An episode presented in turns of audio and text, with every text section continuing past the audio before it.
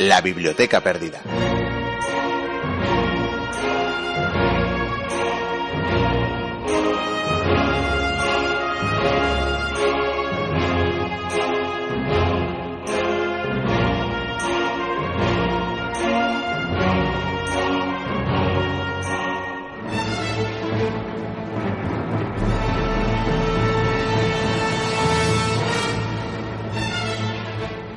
Y dicen que la paz entre iguales es estable y duradera, y que podemos mantenerlo todo dentro del campo de la política, sin ofensas personales.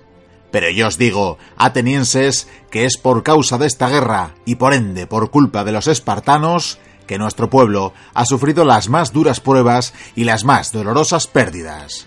Tuvimos que abandonar nuestros campos cargando nuestros bienes a cuestas. Tuvimos que hacinarnos en la ciudad, buscando estar a salvo, para caer luego agonizantes a causa de la peste, la más terrible que haya asolado el Ática desde que tenemos memoria de los hechos pasados. Y en cada batalla, cada victoria y cada derrota, pagamos el alto precio en forma de vidas de nuestros jóvenes, siendo cada uno de ellos el más valeroso de la Hélade.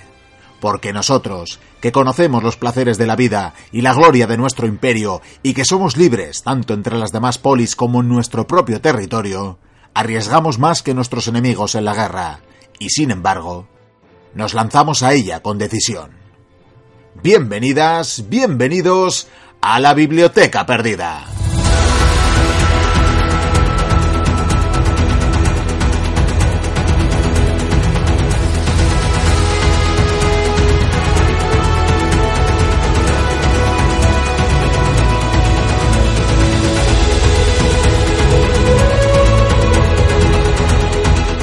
Las reflexiones que se podían escuchar en la democracia ateniense en los tiempos de la guerra del Peloponeso, os damos la bienvenida a la entrega número 275 de La Biblioteca Perdida. Nuevo programa que, como veréis, tiene mucho que ver con estas disertaciones políticas y es que entrevistaremos al autor de un libro que concurre, que transcurre en aquellos eh, tiempos. En todo caso, no queremos dejar de arrancar el programa recordándoos que apenas dentro de dos semanas tenemos una cita para disfrutar en directo de la grabación de un programa de la biblioteca. Estaremos el sábado 2 de diciembre a las 12 del mediodía en el Museo Romano de Irún, en el Museo Oyaso y haremos, como decimos, un programa en directo y no solo eso, sino que a lo largo del día habrá diferentes actos, diferentes propuestas, todas ligadas al mundo romano, eso sí, para disfrutar de la mutua compañía de bibliotecarios y mochuelos. Así que ya sabéis, si estáis eh, con intención, con idea, con ganas eh, de venir, tan solo hay que acudir. Algún oyente nos preguntaba qué hay que hacer. Nada, tan solo acudir, no hay que apuntarse en ninguna parte, aunque eso sí, como hemos hecho en anteriores ocasiones, en anteriores directos, y os agradeceríamos la notificación previa. ¿Para qué? Pues por ejemplo, para poder organizar una comida y hacer la oportuna reserva sabiendo cuántos, sabiendo cuántos vamos a estar allí. Y dicho esto, vamos ya con el sumario del programa de hoy.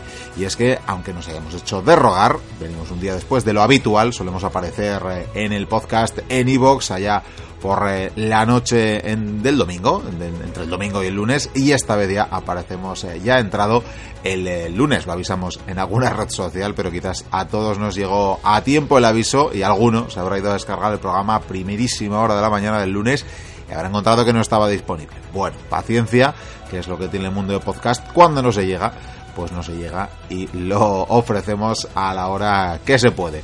Eh, como decía el mago Gandalf, ¿verdad? Eh, un mago nunca llega tarde, llega cuando debe.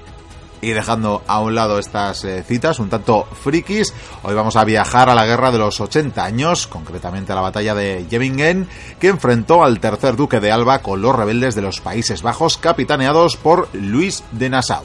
Pero lo haremos inmersos de las aventuras, o inmersos en las aventuras del vizcaíno, que llegan al Ecuador ya de esta quinta temporada, con un, advertimos, apoteósico episodio.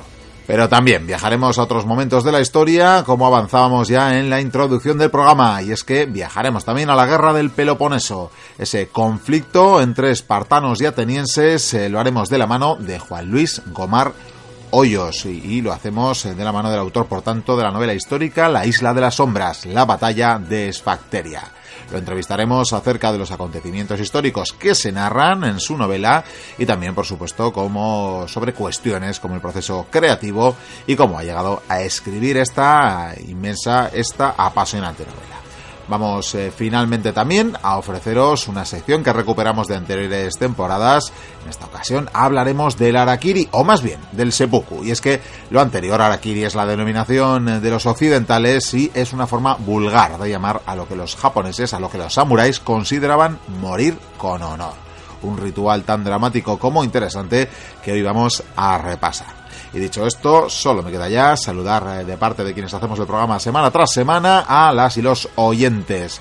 Desde luego a quienes nos emiten eh, o a quienes nos siguen a través de las radios, emisoras FM que todavía no se emiten y sobre todo a las eh, masivamente mayoritarias que lo hacen por las vías digitales, por los podcasts como iVoox y otras plataformas, también iTunes y otras plataformas de las que ni siquiera tenemos noticia, aunque de vez en cuando algún mochuelo nos da cuenta de las mismas. En todo caso, Saludos de Vikendi y Curía, de Sergio Alejo de Pello Larrínaga, de este que os habla Miquel Carramiñana y también, por supuesto, de las y los colaboradores más habituales. Encantados, dichosos de teneros al otro lado de las ondas una semana más. ¡Comienza la aventura!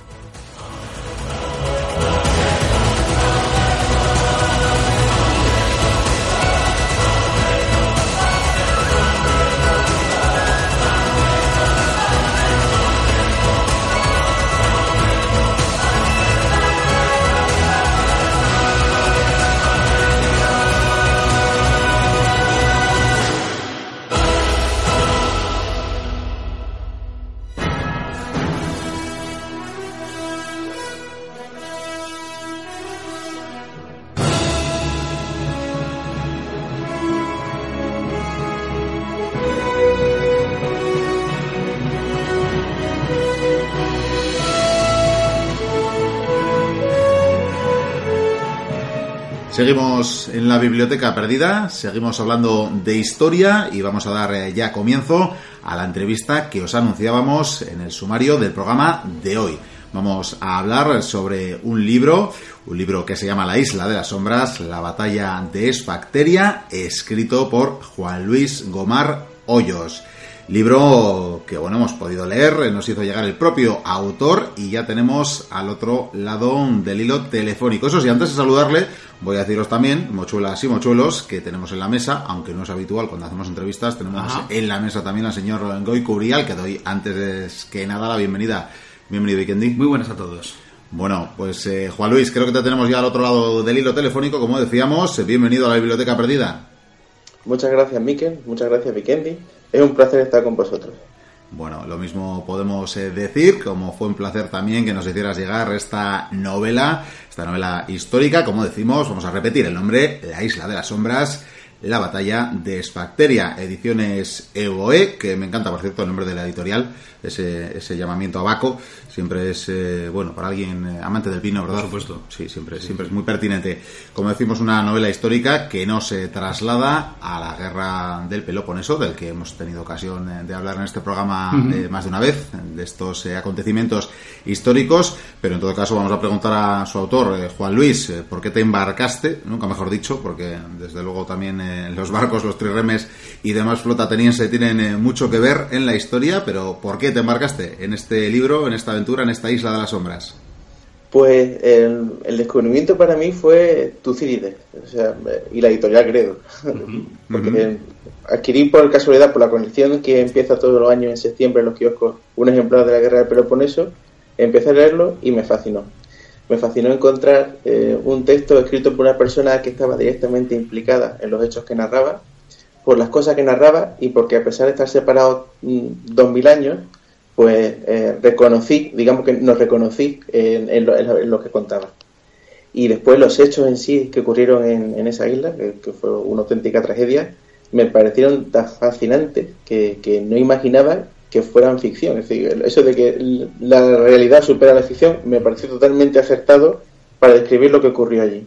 Es una historia desconocida o bastante desconocida y me pareció sentir la llamada de decir, yo me gustaría hacer que esta historia se conociera por lo que ocurrió allí.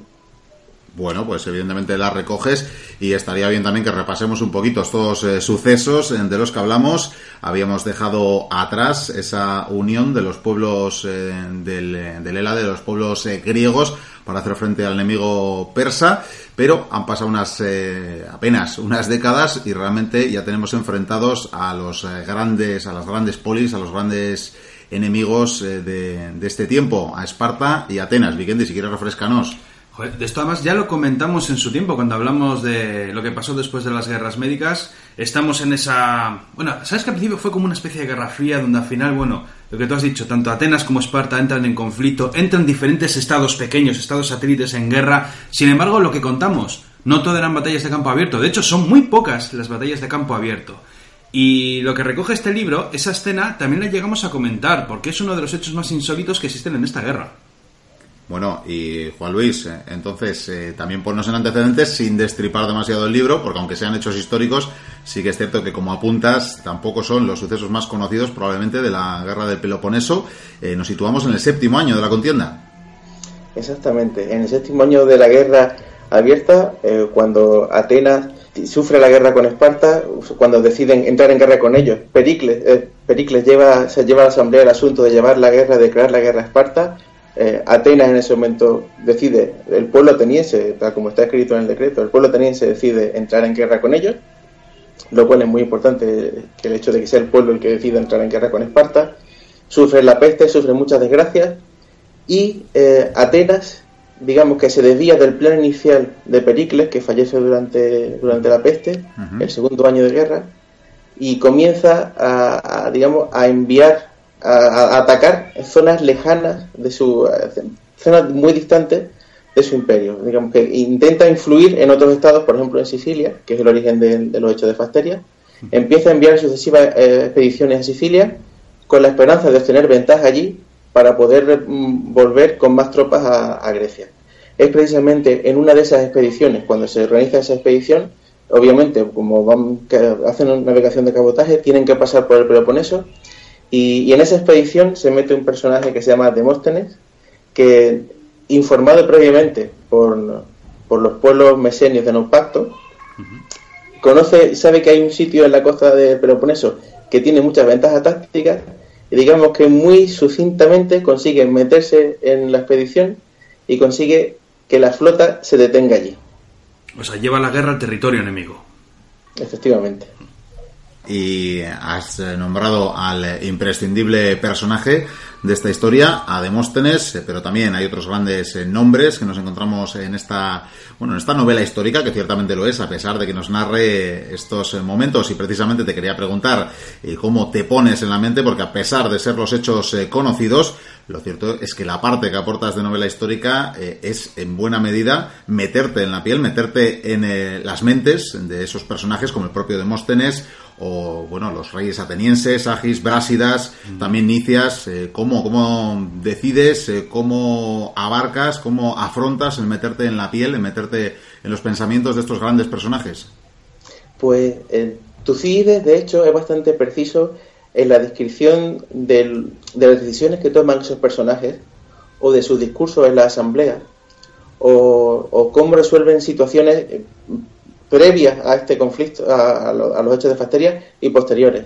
Digamos que ha sido una inducción de, una ingeniería inversa de, cómo, a partir de las decisiones que toman, eh, intuir qué tipo de personas eran. Hay un pasaje en la novela en la que Demóstenes habla con un amigo suyo que se llama Rascacio y le cuenta una historia que recoge Herodoto sobre, sobre, sobre el día en que Ciro toma el imperio de, del rey Creso y Demóstenes cuenta la historia del rey Creso a ese personaje, ese personaje que se llama Rascacio interpreta la historia de una manera y Demóstenes da su propia interpretación. A mí me gusta mucho ese pasaje porque Demóstenes, por ejemplo, en ese pasaje queda muy bien retratado tal como yo lo veo. Esa persona con un sentido práctico y una astucia y una capacidad de previsión que, en mi opinión, eh, superó a lo que a lo que tenía cerca, cerca de él en su época.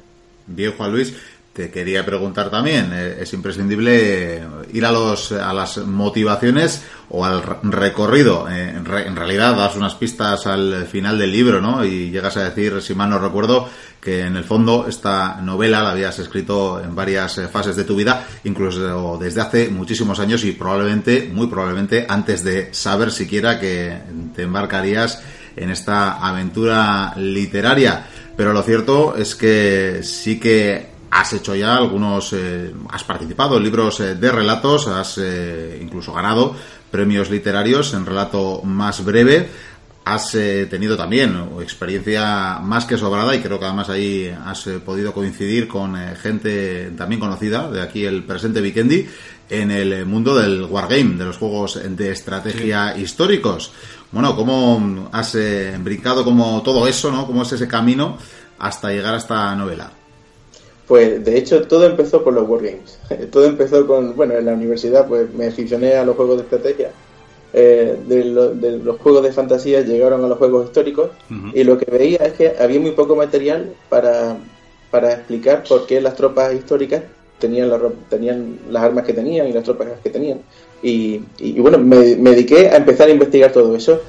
casualmente en la carrera tuve una asignatura que era historia de ingeniería en la que se mencionó de pasada a Herodoto y a su historia, y, bueno, fue el primer libro, digamos, mm, testimonio histórico que, leí, de hecho es el libro con el que comienza la historia, se llama así la historia. La historia de Herodoto que cuenta, cuenta muchísimas cosas y entre las cuales se hallan prodigios de ingeniería o grandes obras de ingeniería de su época.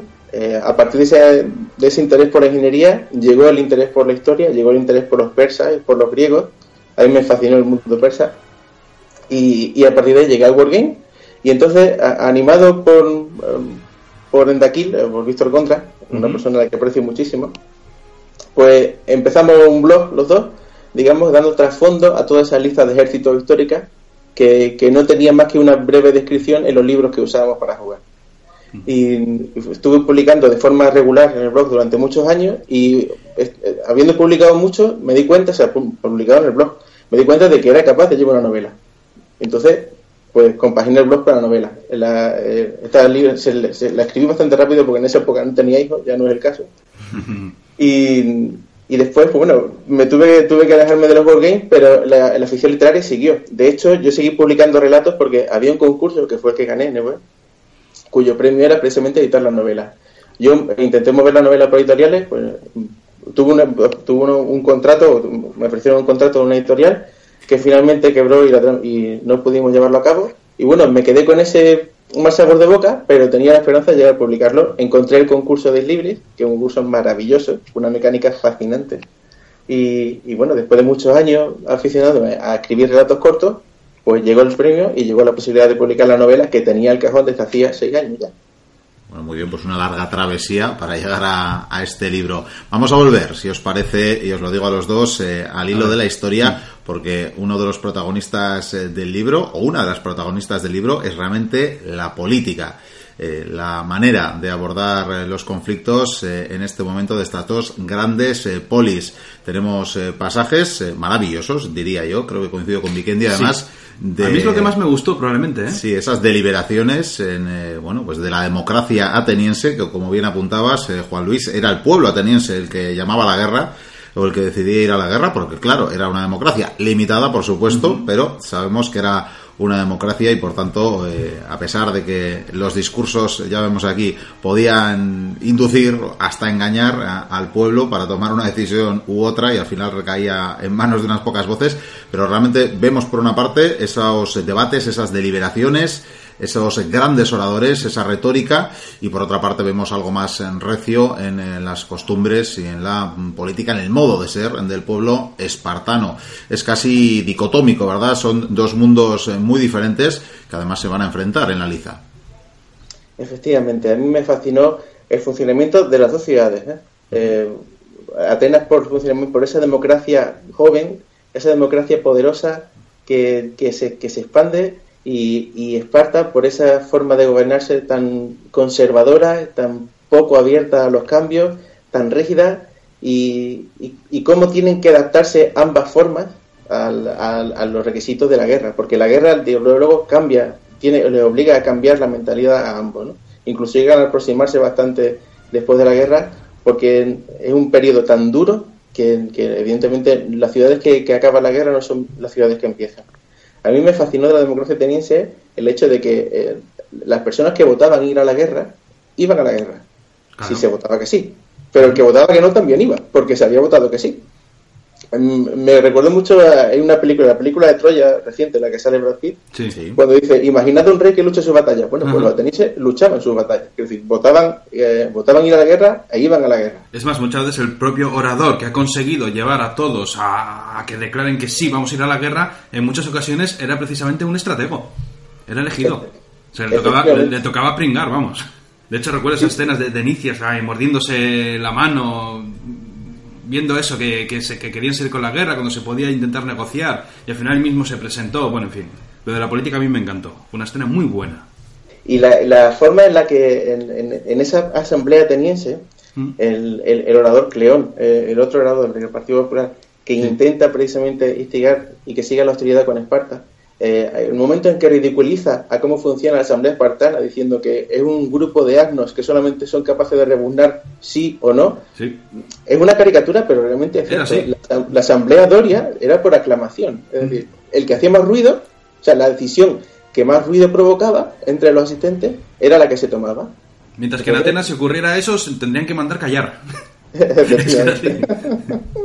a Dionisio le gustaba debatir por todo. Mm. Bueno, para mí ese, ese funcionamiento que, que descubrí en Tucídides me fascinó y, claro, quería que dejara su, su, huella en la novela. Y no solamente concerniente a estos hechos, que son los capítulos quizás principales, y, yo también lo veo como tú, Vikendi, eh, digamos que el corazón de mi novela es lo que ocurre en, la asamblea, sino que uso la novela eh, para contar cosas que ocurren antes, en la escena del, del simposio, por ejemplo, la votación de los hechos de Mitilene, son fascinantes. hay oh. momentos en que los atenienses deciden que tienen que exterminar a los mitilenios porque se le han revelado y un día mandan un barco con el mensaje de exterminar a los prisioneros y al día siguiente las mismas personas se dan cuenta de que es un disparate, votan en contra y fletan otro barco con paga doble para los remeros para que pueda adelantar a la primera Tirrene. Ojo, Mitilene se salvó por minutos.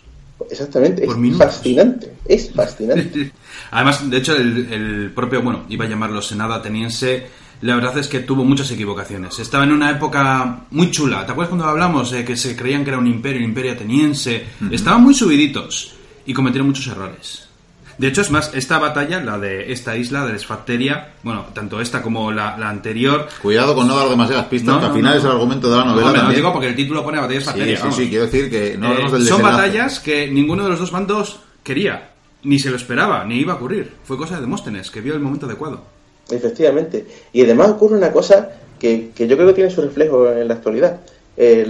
Pensamos inocentemente en Europa que las democracias eh, están indisolublemente asociadas a la paz y no es así. Las democracias tradicionalmente han sido pueblos muy belicosos y actualmente hay una democracia en el mundo que no podemos llamar de luego un pueblo pacífico, es un pueblo abiertamente hostil, abiertamente belicoso. Desde luego, los líderes del mundo libre que se hacen llamar. Efectivamente. Yo creo que la asociación entre, entre la, democracia y la paz debió hacerse tras la Segunda Guerra Mundial, digamos, como oposición a todos los fascismos. Los países de, de, Europa, después de la Segunda Guerra Mundial, se organizan en democracia y entonces eh, asocian la idea de paz, de lo que viene después de la guerra, a esa democracia. Pero es una idea falaz. De hecho, Atenas, de hecho, el periodo tiránico es el periodo más pacífico porque los propios tiranos lo explican. A ellos no les interesa pelearse con otras ciudades porque no saben cuándo tendrán que huir a esas ciudades eh, para salvar la vida porque sus ciudadanos, sus ciudadanos se rebelen. Eh, es la democracia ateniense la que abre la hostilidad y ese, ese, esa pentecontecía, esos 50 años del imperio ateniense que desembocan en esta guerra del Peloponeso. Como lo de eh, Siracusa, lo de Sicilia, eso fue un disparate. Efectivamente. fue, un disparate y, pues fíjate, de hecho es más, si, si no hubiera ocurrido lo de Sicilia, probablemente esta guerra de Peloponeso, o sea, bueno, sí, esta guerra de Peloponeso hubiera durado más y a saber quién hubiera ganado. Porque realmente lo que es combates, batallas en campo abierto no existían prácticamente. Era un tira y afloja donde es que los dos estaban... Bueno, los espartanos siempre estaban arrasando el Ática, ¿no? Eh, lo clásico de todos los veranos. Efectivamente, pero los atenienses ni siquiera salían porque porque Pericles lo vio muy bien. La forma de ganar esta guerra es mantener a nuestros aliados bajo nuestro dominio, que nos abantezcan de todo y dejar que los espartanos se estrellen contra las rocas, porque no van a hacer nada. Porque no son capaces de imaginar, o sea, no son capaces de entender cómo funciona ahora Atenas y cómo funciona nuestro imperio. Pericles lo vio muy claro. Bueno, y se llama, eh, hablamos de política, de ambos eh, bandos. Desde luego, también en el libro está muy presente la manera de combatir de atenienses y espartanos. Los primeros, superioridad naval, son los dueños del mar, en principio, pero claro, ahí tenemos a los espartanos imbatibles en el campo de batalla, temibles, y también vemos en el libro como se les intenta evitar en la medida de lo posible. Dos maneras muy, muy diferentes de entender la guerra y de, entender la propia formación militar. Efectivamente. Mm, yo me fijé, bueno, estudié todo lo que pude, los movimientos de la flota, cómo los, atenienses modificaron sus naves para adaptarlo a sus tácticas, en, contra, en contraste con los corintios y después con los, con los siracusanos. tenían unas tácticas completamente diferentes. La flota ateniense se basaba en maniobras complejas porque tenían una organización muy buena, tenían mucha tradición marinera, muy buenos remeros, porque al final el, remero era el corazón de la flota, y muy buenos señaleros, tenía una forma de comunicarse más quizás más sofisticada y eso le permitía hacer maniobras verdaderamente espectaculares. En, en, cambio, pues bueno, la, vida de los, de los soldados, de los ciudadanos de Esparta como soldados profesionales, pues claro, les permitía el, el hecho de poder moverse en formación, de combatir en formación, de mantenerla en cualquier caso, y que a fin de cuentas es, lo que más es lo que provoca la huida de sus enemigos esa, esa forma esa disciplina esa, esa deshumanización de sus formaciones que se mantiene en todo momento ¿no? significativo también ese dato que se destaca en varias ocasiones en el libro claro Esparta eh, no necesita de murallas verdad claro. al contrario que los atenienses que se ocultan eh, tras sus murallas y las eh, construyen las reconstruyen cuantas veces sean, sean necesarias ahí están los espartanos que dicen, ¿para qué es necesario esto si, si estamos aquí, ¿no? Para combatir. Pero creo que finalmente las levantaron, ¿eh? las murallas. Bueno, la, la, estrella de Esparta duró muy poco después de la guerra del Peloponeso. ¿no? Enseguida, quizás por la, quizás por la falta de murallas, eh, bueno, fue rápidamente apagada por, por, Tebas, no duró mucho. Hmm. El, ¿Qué hubiera pasado si, si no se hubiera si no hubiera, se hubiera embarcado en la de Sicilia en, la campaña Sicilia los atenienses, pues bueno, pues ya nunca lo sabremos. Pero que Esparta, de luego, no tenía una estructura capaz de dominar un imperio. No. Mientras que Atenas sí la desarrolló. Sí, creo que también es una de las eh, cuestiones a destacar. Se llega a ver, ¿no? Cuántos pueblos eh, aliados, eh, iba a decir sometidos, tanto como sometidos probablemente no, hay casos y casos, ¿verdad? Pero eran ligas enormes, con muchísimos pueblos, con diferentes, casi se puede hablar hasta de culturas diferentes, eh, dentro de ese mundo en el que teníamos a estos protagonistas, a estos grandes protagonistas, estas polis, pero que era muy diverso y que las alianzas cambiaban además. Esparta se apoyaba muchísimo en Corinto. Corinto era una ciudad muy importante, bastante grande y con una muy buena flota, probablemente la, la única que podía competir contra los atenienses. Efectivamente, de hecho en esta novela la flota que lleva que lleva a Brásida, que es un personaje fascinante también, desde Corcira hasta la bahía de Pilos, eh, la flota de Corinto. Porque no, los, espartanos no sabían navegar, ni sabían nadar, ni nada. Ellos eran, eran un ejército de tierra. Corinto, en mi opinión, utilizó a Esparta mm, contra Atenas. Fueron los principales instigadores de, que, de que Esparta entrara en guerra con Atenas. Los utilizaron, eran muy astutos, eran muy buenos comerciantes también, muy buenos marineros, y sabían que en el mar el único que les podía hacer sombra era Atenas, y fueron a por ellos. Bueno, Juan Luis, hay que preguntarte también por eh, la acogida que ha tenido este libro. Hace ya varios meses de su publicación. Eh, creo que además has tenido publicación tanto en papel como digital. Y bueno, eh, ¿qué feedback? Algunos realmente ya hemos podido indagar por aquí, porque a día de hoy en el mundo de Internet ofrece la posibilidad de, de, leer las valoraciones que hacen otros de, los libros y demás, de espiar, sí, un poquito. Y bueno, yo, por lo que he visto, hay un, un buen feedback, ha habido una buena acogida por parte de los lectores. Sí, ha una buena acogida. Yo la verdad es que estoy muy satisfecho. Mm, eh, todas las personas que lo han leído, todas me han dicho, y, no personas implicadas directamente, ¿no? pero personas que he conocido o que se han puesto en contacto conmigo a través de, Internet, que le ha gustado mucho, que han sentido perfectamente el sufrimiento de los soldados, que fue una de mis intenciones escribir la novela también que, han estado en primera fila, que se han sentido en primera fila en, todos los hechos que narraban, que se han quedado fascinados con el funcionamiento de la asamblea y, que, han, una vez que agarraron el libro no lo han soltado hasta que han acabado. Y bueno, la verdad es que cuando empecé a escribirlo me ocurrió lo mismo. ¿eh? Me, tuve la misma sensación. Empecé la historia y no la pude terminar, no pude detenerme hasta que terminé el libro. Bueno, además, eh, esta época, hablar de, del mundo griego, eh, es probablemente, en cuanto a novela histórica, eh, la primera época de la que ya, más desde luego que, del antiguo Egipto, de que tenemos documentos, eh, tenemos testimonios históricos, pero no tanto ya como el mundo griego. Por tanto, las fuentes donde indagar sobre los modos, sobre los usos, costumbres, el modo de hacer política, el modo de hacer la guerra. eh, desde luego hay fuentes para abordar, para hacer novela histórica con verosimilitud. Esa fue mi intención, desde luego. Ese fue uno de, de mis objetivos, ¿no? Que, todo lo que se viera ahí fuera real, no hubiera ningún disparate, como he leído sobre la ensalada griega en otros libros por ahí, ¿no? Intentaba que, bueno, que fuera lo más real posible, más que nada por, por honrar a, a personas como Tucídides, realmente, porque como Tucídides, como Herodoto, como Genofonte, que conseguí que en un, ca- hacer un cameo para que entrara en la novela, tiene un pequeño cameo, porque son autores con los que he vivido durante muchos años, mi día a día, los he leído, los he leído varias veces, cada uno de sus libros, y, y que siento como personas muy cercanas. ¿no? Bueno, y es eh, imprescindible también preguntarte, eh, de hecho, fíjate, esto creo que lo he llegado a leer en, A ver. en un blog eh, en el que hablaban de tu libro. Eh, me, me gustaba la frase para decirlo, ¿no? Había, igual conoces o no al autor, así que no voy a mentar su nombre, pero seguro que, que has podido leer eh, la, la parte final del comentario del libro.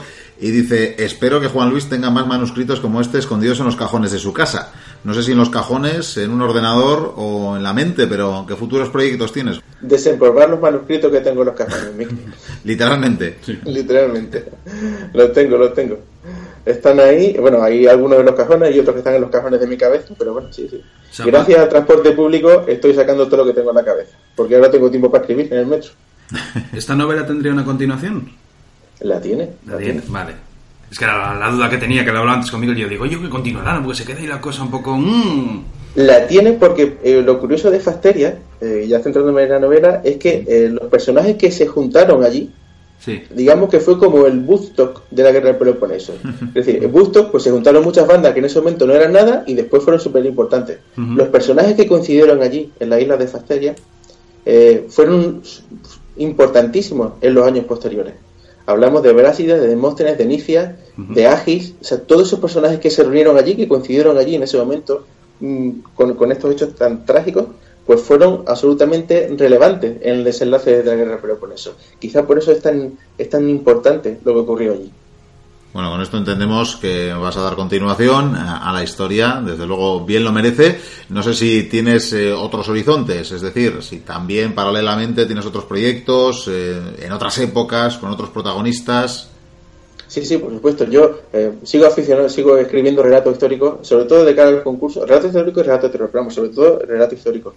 Eh, porque me permiten tocar, moverme por la historia volando de un sitio a otro sin y mariposear, ¿no? Y, buscar historias interesantes para desarrollar novelas.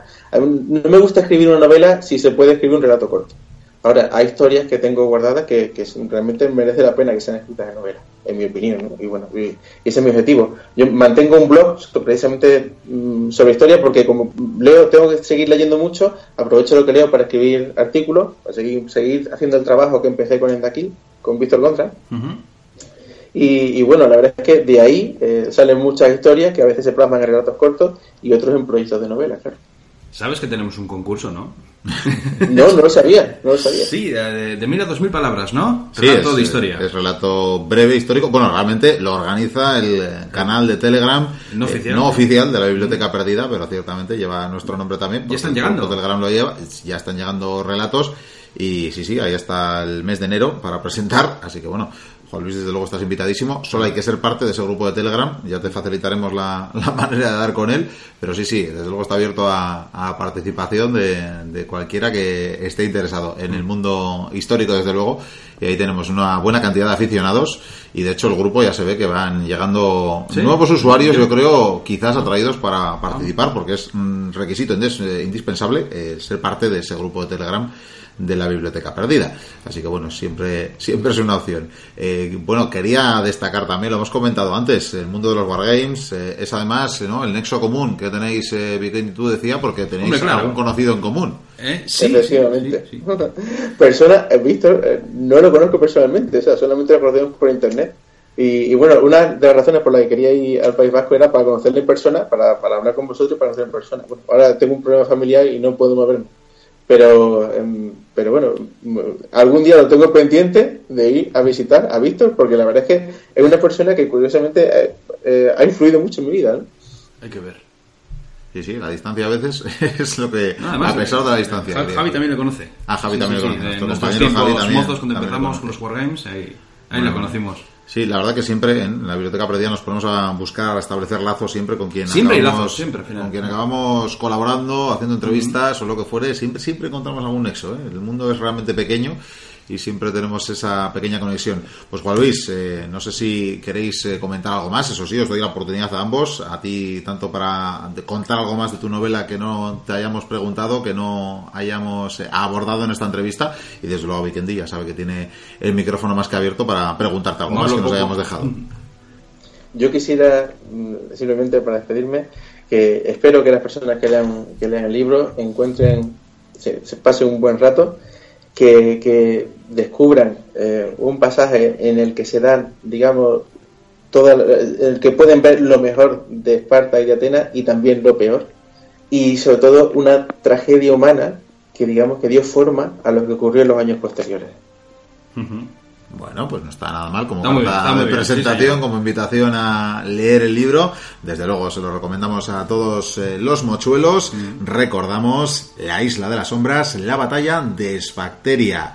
Juan Luis Gomar Hoyos y eh, editorial Ediciones Evoe. Así y, lo tenéis en el libro electrónico. Lo tenéis. Es importante este sí, Muchas veces es verdad, está muy bien el apunte de Vikendi, lo hemos dicho antes, pero es verdad que muchas veces cuando hacemos entrevistas, a menudo autores siempre luego hay oyentes del otro lado del charco que nos preguntan, pero es que no puedo hacerme con el libro, no está en electrónico. Bueno, pues en este caso sí, en este caso os podéis hacer con la edición digital. Creo que la propia eh, editorial da la oportunidad en su página web, tanto de adquirir el libro en versión física como en digital. Por tanto, nadie tiene excusa para no hacerse, para no embarcarse en esta isla de las sombras. Eh, Juan Luis eh, Gomar, ha sido un verdadero placer tenerte con nosotros en la Biblioteca Perdida y espero que en la segunda parte de este libro o en aquellos relatos, en aquellas novelas en las que te quieras eh, embarcar, pues nos tengan como puerto de, si no de llegada, por lo menos sí de pasada y que si te subes a estos nortes, aparte de estar con este amigo que tanto ha influido en tu vida, pues tengamos ocasión, de, quizás en esta próxima ocasión, con la próxima novela, de entrevistarte en directo. Un verdadero placer. Igualmente, un verdadero placer conoceros y, eh, espero tener noticias del concurso, quiero decir, de poco. o sea que, sí, que seguiremos. Yo os sigo además, sigo con vuestro programa encantado porque me parece interesantísimo. Muchas gracias. Pues muchas gracias por tus palabras, Juan Luis. Eh, por ahora, por hoy, seguimos con el programa. Un saludo.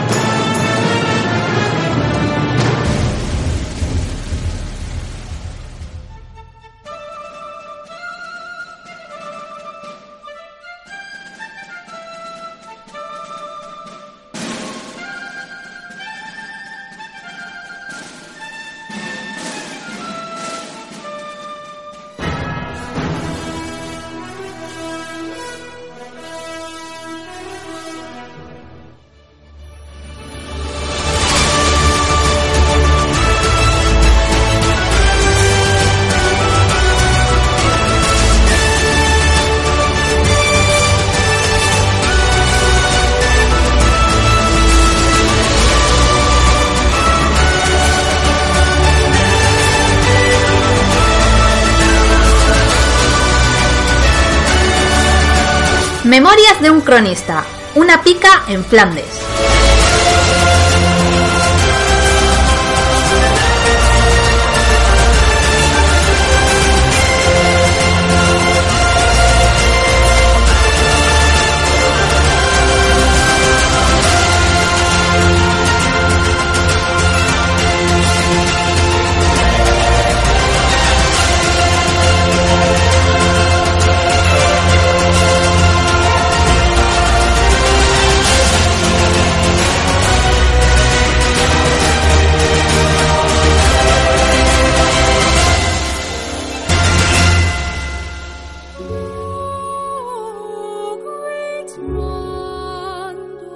Capítulo 5. La batalla de Hemmingen.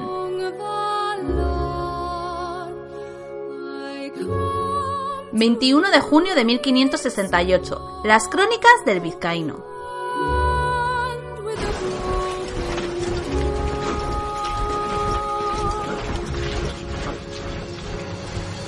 ¡En marcha! gritaban sargentos y alféreces. Órdenes y señales que se repetían a lo largo de toda la línea.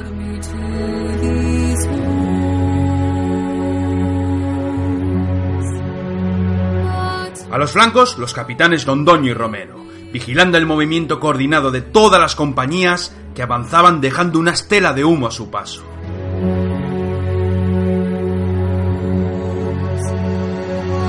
Los herejes se habían fortificado creando un perímetro de defensa al frente de la plaza de Hemmingen. En el pasado, tras reunir a los tercios y agruparlos con algunas compañías balonas y alemanas, marchamos buscando el enfrentamiento con Luis de Nassau. Hubo escaramuza en Groningen y también actos de valor. Los hombres de Ulloa avanzaron sobre un puente en llamas, mientras que los jinetes vadeaban un río muy profundo, sujetos a las colas y a las crines de sus monturas. Aquel día los rebeldes huyeron dejando a 400 de los suyos en el campo, por 10 de los nuestros.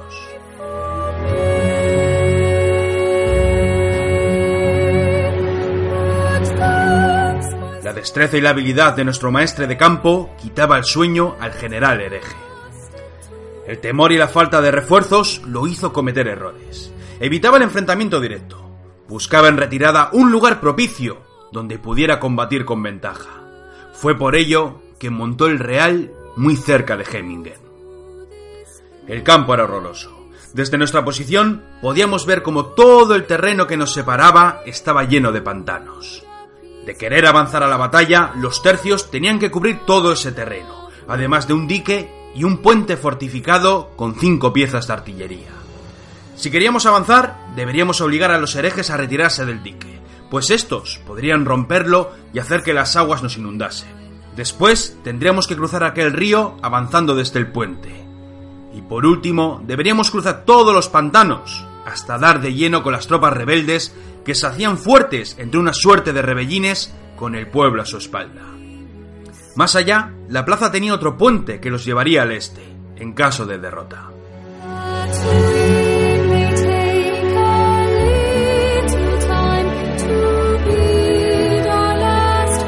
El duque de Alba fue en persona con los capitanes de los tercios a inspeccionar el campo. Los herejes seguían atrincherados a la espera. El cielo estaba oscuro y lleno de nubes que amenazaban lluvia. Mal asunto para los arcabuceros, pero había que jugársela. Cuando los principales de la tropa retrujeron con el grueso del ejército, Alba comenzó a dar unas órdenes que nos parecieron caóticas. Lo primero que ordenó fue enviar una avanzadilla al mando del mismísimo Dávila. Con él irían toda una compañía de arcabuceros a caballo, además de un grupo de caballeros y gente particular, que en sí era como muchos llamábamos a los nobles o a los hidalgos de buena cuna que buscaban honor y gloria en el campo de batalla. Mientras estos avanzaban al trote, nuestro maestre de campo comenzó a organizar los tercios para el combate, pero de todos ellos sacó muchas compañías de arcabuceros y mosqueteros para la estrategia. En otros tiempos, tamaña maniobra sería un despropósito y violaría toda lógica de las normas de la guerra. Sin embargo, nuestro ejército estaba basado en los tercios, y estos a su vez se organizaban en compañías. Cada una sabía cuál era su lugar en la batalla, pero también podían operar como tropas singulares para batallar en todo tipo de campos de operaciones. Tal fue así que muchas compañías de tiradores fuimos separados de los cuadros para formar una larga columna con otras tantas. Éramos dos mil arcabuceros, fieros y terribles, gente brava de todos los confines de Castilla, Aragón y Navarra, gente de oficio, soldados que siempre cobraban después del combate, para los que la honra y el valor estaba por encima de todo, salvo de Dios.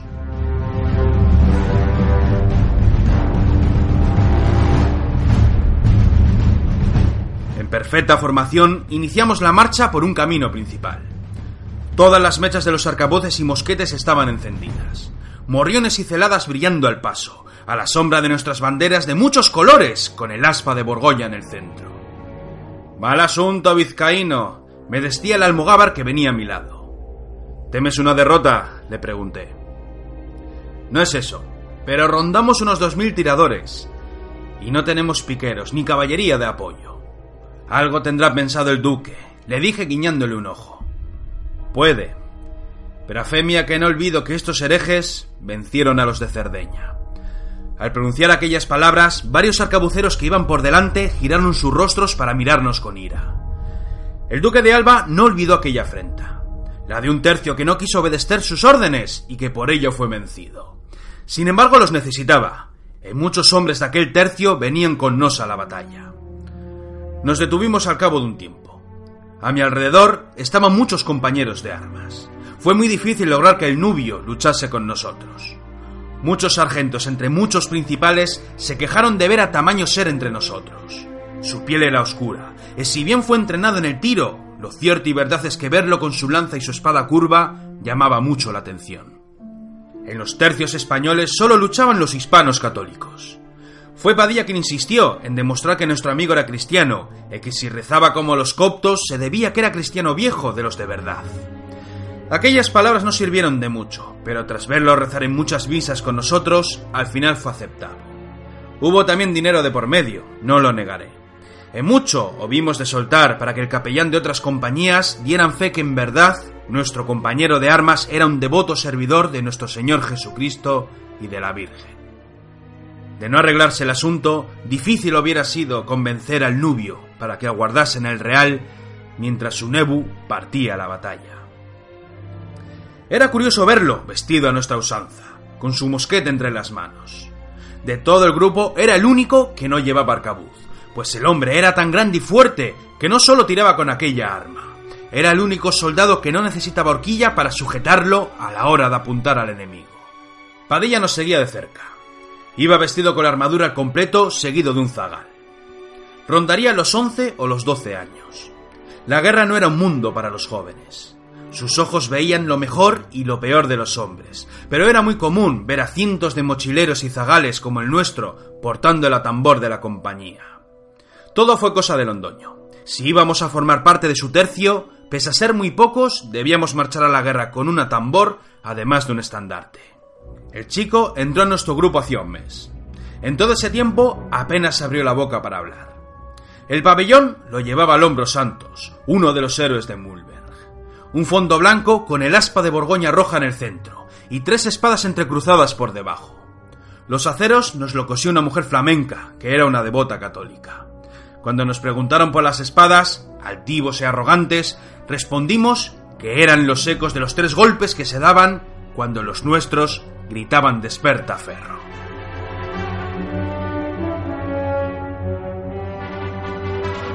Mientras nos manteníamos quedos, capitanes y otros principales de la tropa recorrían la columna piego a caballo. Los hombres murmuraban por lo bajo. Muchos soplaban las mechas encendidas que llevaban en las muñecas. Otros revisaban las municiones. Veinticinco tiros por soldado.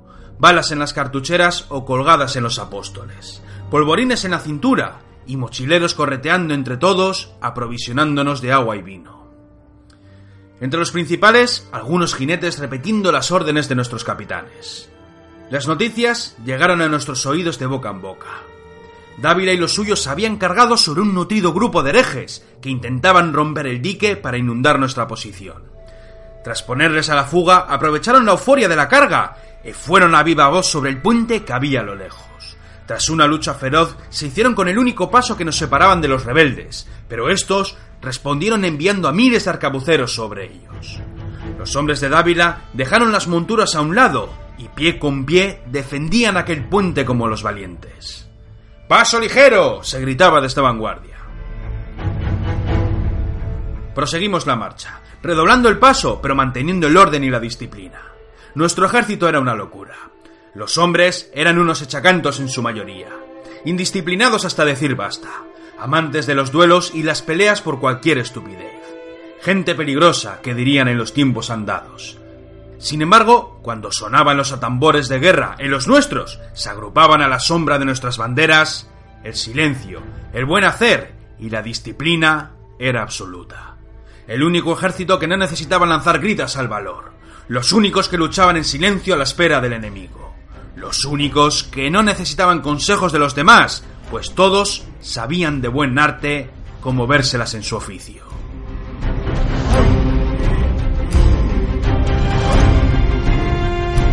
A nuestra llegada, los herejes retrujeron a sus posiciones, temerosos de ser barridos por nuestros tiros. Dávila seguía con sus hombres cubiertos de sangre. Pocos restaban en pie con sus armas en ristre, pero aquel puente era nuestro. Tras cruzarlo, seguimos en columna, siendo flanqueados por dos compañías de arcabuceros a caballo, que llegaron para darnos cobertura.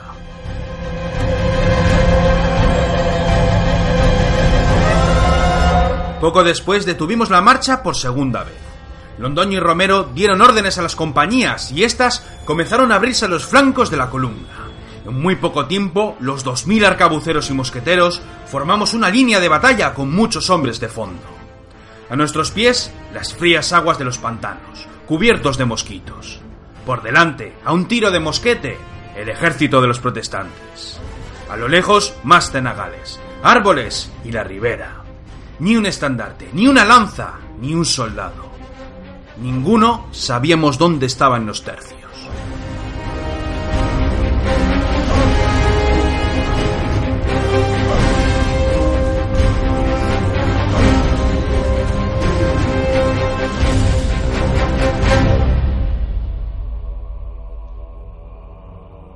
Las crónicas de Antonio Padilla.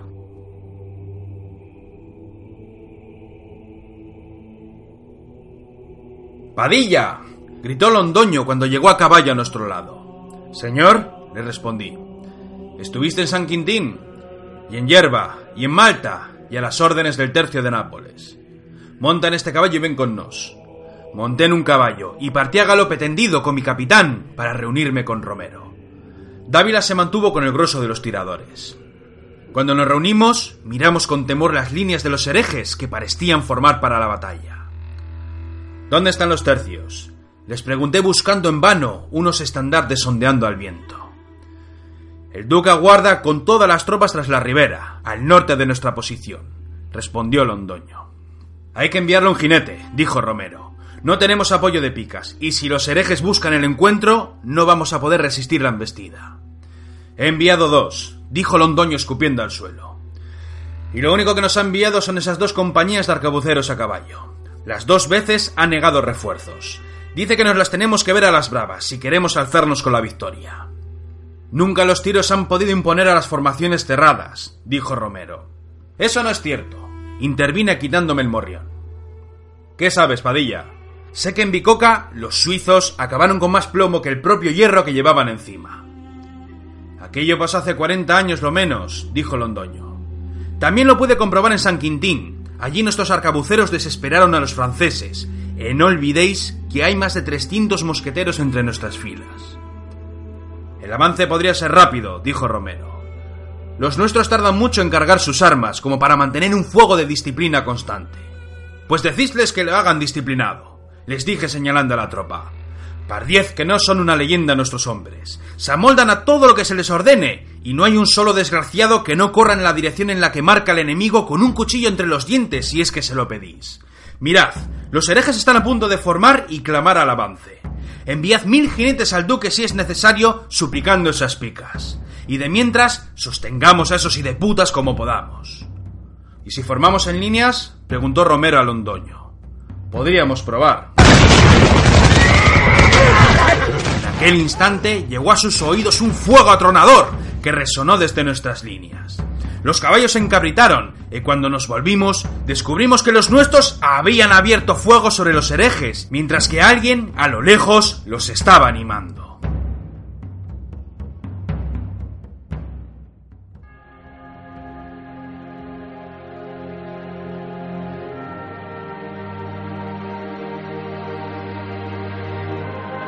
El grueso de las compañías de los arcabuceros, las crónicas del vizcaíno.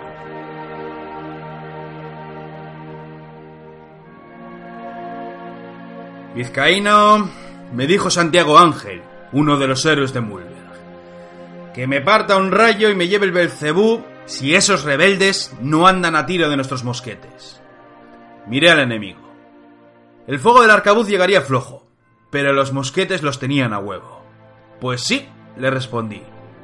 Que el diablo no tenga prisa, pues estoy seguro que hoy tienes razón. ¿Y por qué no tiramos? preguntó el almogávar con ansia. ¿Por qué me lo preguntáis a mí? Eso es cosa de nuestros capitanes. Dávila anda en la retaguardia vigilando a los nuestros. Está cansado, pero se mantiene con orgullo, dijo Gonzalo Olivar. No tenemos picas, decía Santiago Ángel. Si vienen contra nos, nos van a barrer, y los muertos se van a contar por cientos. Tras escuchar aquellas palabras, todos callaron, y me miraron en silencio. Yo no tenía ni voz ni voto en aquel ejército.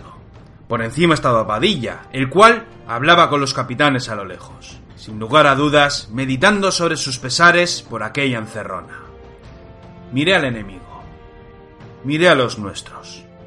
Los hombres seguían soplando sus mechas, que ya estaban sujetas en las serpentinas de los arcabuces. Las banderas seguían ondeando al viento. El cielo gris y triste, que aún se resistía a dejar caer la lluvia. Muchos hombres apartándose de la formación para orinar. Alguno que otro que se iba a los flancos para aliviar el vientre.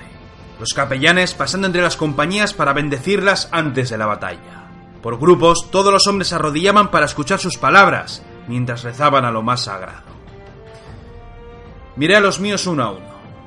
Faltaba el galeno, que aguardaba con los físicos a lo lejos a la espera de ver llegar a los heridos. Entonces hice algo estúpido. Quizás me volví loco. No lo sé. Abanderado, conmigo. El alférez se puso a mi lado, con la bandera de la compañía.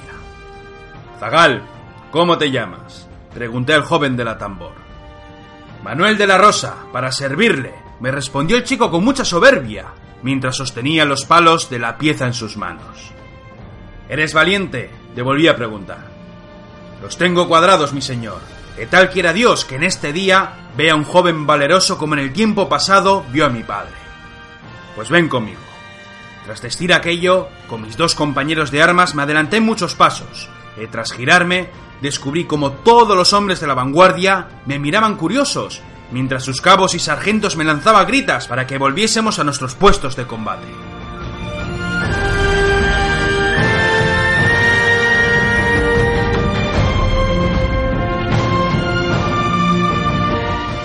He aquí, les dije a todos, que me veo rodeado de valientes a la espera de cumplir con su deber. Somos soldados de los tercios, el terror de nuestros enemigos. Allá a lo lejos los flamencos atrincheran, forman con miedo al contemplar a dos mil de los nuestros a la espera de la batalla. No tenemos picas, ni caballería que nos dé apoyo. Solo tenemos los arrestos que Dios nos ha dado al nacer. Si vamos a luchar, lucharemos con valor en aquestas tierras de herejes, y aquellos que nos guardan en nuestra patria se arrepentirán de no haber estado con nos sirviendo a nuestro rey en aquesta jornada de valientes. Mosqueteros, prestad vuestras armas de buen arte y saludar a nuestros enemigos como los valientes lo saben hacer. Toca, Zagal, toca la pieza con todas tus fuerzas para dar comienzo a esta batalla.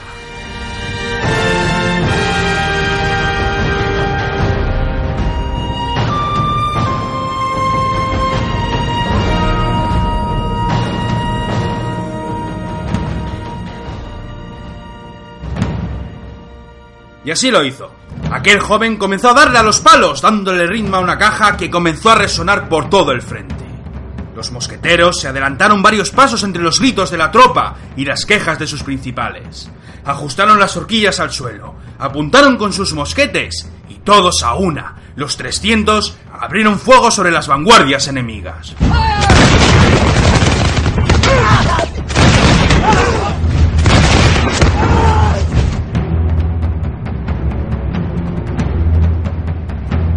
Volví con mis compañeros de armas entre el humo que había surgido en el campo.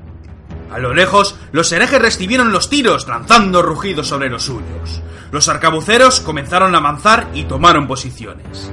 A lo lejos veíamos llegar a nuestros capitanes. Los sargentos ponían orden. Desde los rebellines veíamos salir a los herejes formando muy buen orden para avanzar sobre los nuestros. Los arcabuceros comenzaron a disparar con rabia sobre nuestros enemigos.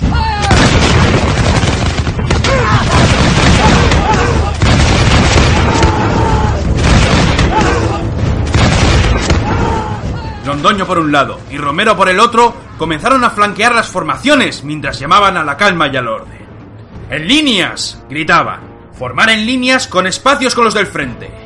Los hombres, por grupos, fueron obedeciendo. Disciplinados hasta decir basta, mientras los de vanguardia comenzaban a cebar sus armas, los del fondo comenzaron a dejar espacios libres para moverse con soltura.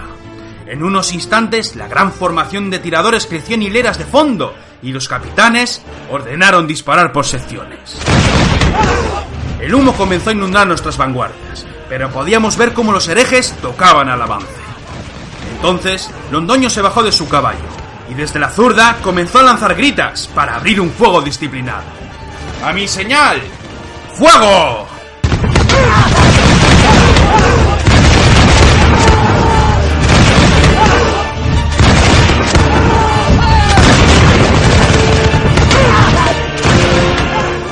Primera línea de combatientes disparó con todo lo que tenía. Primera línea, a retaguardia. Segunda línea, al frente. Y así lo hicieron. Todos los tiradores de la vanguardia retrujeron por los espacios que había entre las filas de los combatientes. Y al final formaron en la retaguardia desde donde comenzaron a cebar de nuevo sus armas. ¡A mi señal! ¡Fuego!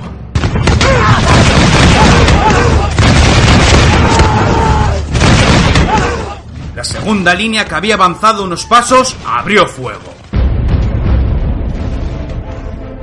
Primera línea, a retaguardia. Segunda línea, al frente. Y la escena se repitió. Por secciones, los nuestros abrían un fuego disciplinado sobre las formaciones que venían a nos dar guerra. Por los pasillos, los hombres desfilaban a la retaguardia para preparar sus armas. En segundos, la línea de batalla abría un fuego constante contra el enemigo que comenzaba a removerse. Algo pasaba entre sus filas. El fuego constante mataba a los de vanguardia y sus cuerpos rompían la cohesión de la formación, obligando a rehacerse en la marcha mientras que sus principales se volvían locos por mantener el orden. ¡Fuego! ¡Fuego!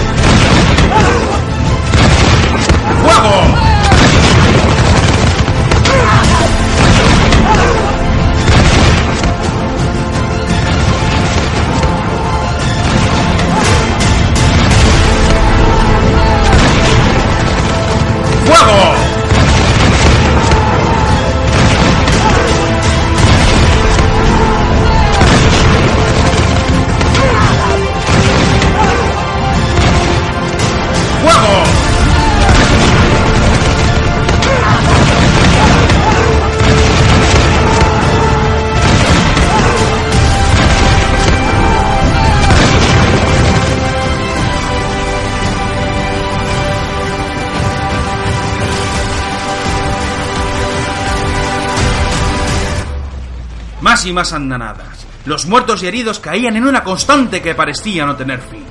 A cada paso que daban, más cerca estaban de los nuestros, y la puntería era cada vez más letal. ¡Fuego!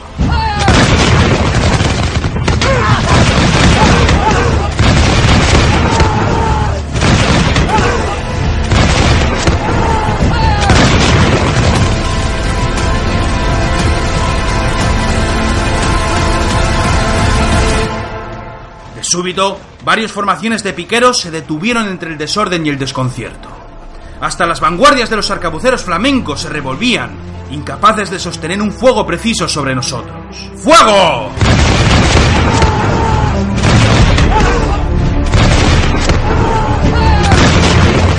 Súbito, los herejes retrujeron en desorden, cubriéndose de nuestros tiros en los rebellines. ¡Fuego!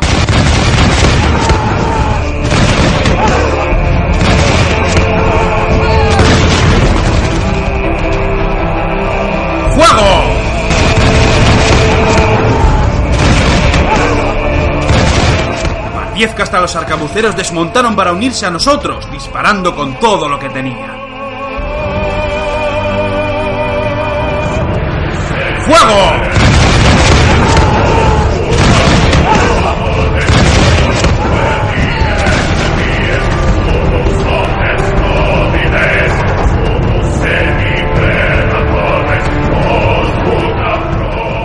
lejos, otro jinete que iba galopando para dar las nuevas al duque.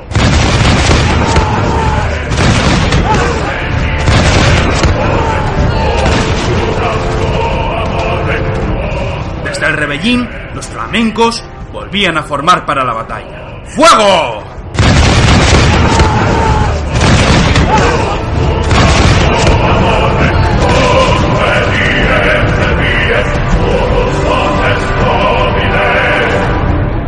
Las formaciones volvieron al avance con otros grupos que los apoyaban desde los flancos. Nosotros seguíamos a lo nuestro. Hombres que retrujían con los rostros negros de la pólvora. Había tanto humo en el campo de batalla que no veíamos al enemigo. Apenas se perfilaban las banderas por lo alto, pero nosotros seguíamos disparando a ciegas.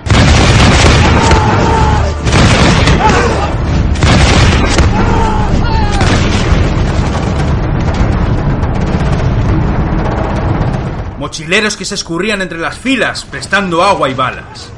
Nos estábamos quedando sin munición, y fueron los jinetes y hasta los curas los que retrujeron corriendo buscando todo lo necesario. Estaba en la tercera fila, con el nubio y olivar a cada lado. Soplábamos las mechas mientras tosíamos por el humo, los pies mojados y fríos por la ciénaga. ¡Fuego!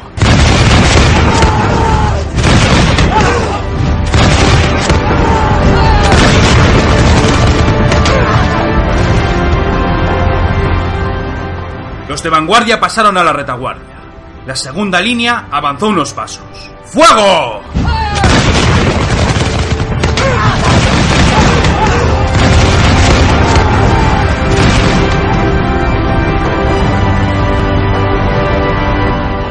Londoño apenas era capaz de gritar, y varios sargentos repetían las órdenes entre los tiros y los toques de los atambores. Los de vanguardia nos dejaron hueco, y tras dar unos pasos tomamos posiciones. A lo lejos no veíamos un carajo. Sostenía el arcabuz con ambas manos. A mi lado, mis compañeros de armas. El humo cubriéndolo todo, oscureciendo un cielo que ya no éramos capaces de ver. Soplé la mecha de mi arcabuz mientras vigilaba la segunda enredada en mi muñeca. Miramos al frente mientras los hombres se alineaban. El brillo de alguna armadura, algún movimiento de tropa, algún estandarte perfilándose entre el humo. No veíamos nada, pero sabíamos que el enemigo estaba cada vez más cerca. Londoño y los principales guardaron silencio a la espera. El viento comenzó a hacer de las suyas y pudimos contemplar al enemigo. Habían cubierto la mitad del campo de batalla. Varias formaciones espléndidas con picas en el centro y tiradores a los flancos. Estandartes naranjas y otros colores ondeando sobre las picas. ¡Fuego!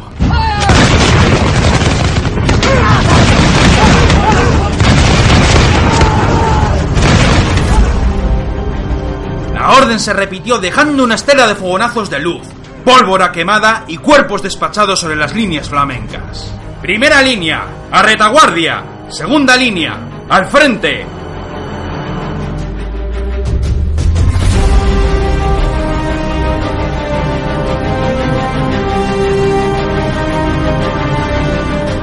Alzamos los arcabuces y tras mirar, retrujimos entre los hombres. Aquel pasillo era como el paseo del triunfo. A los lados, los soldados soplando las mechas, limpiando el cañón de sus armas o arengando a los que retrujíamos lanzando palabras de ánimo y valor. Cuando vimos de tomar plaza en la retaguardia, vimos a varios cabos vigilando el movimiento para que la formación no se perdiera. A lo lejos, Sancho Dávila dando órdenes a otro jinete para que fuera en busca de Alba suplicándole esas picas.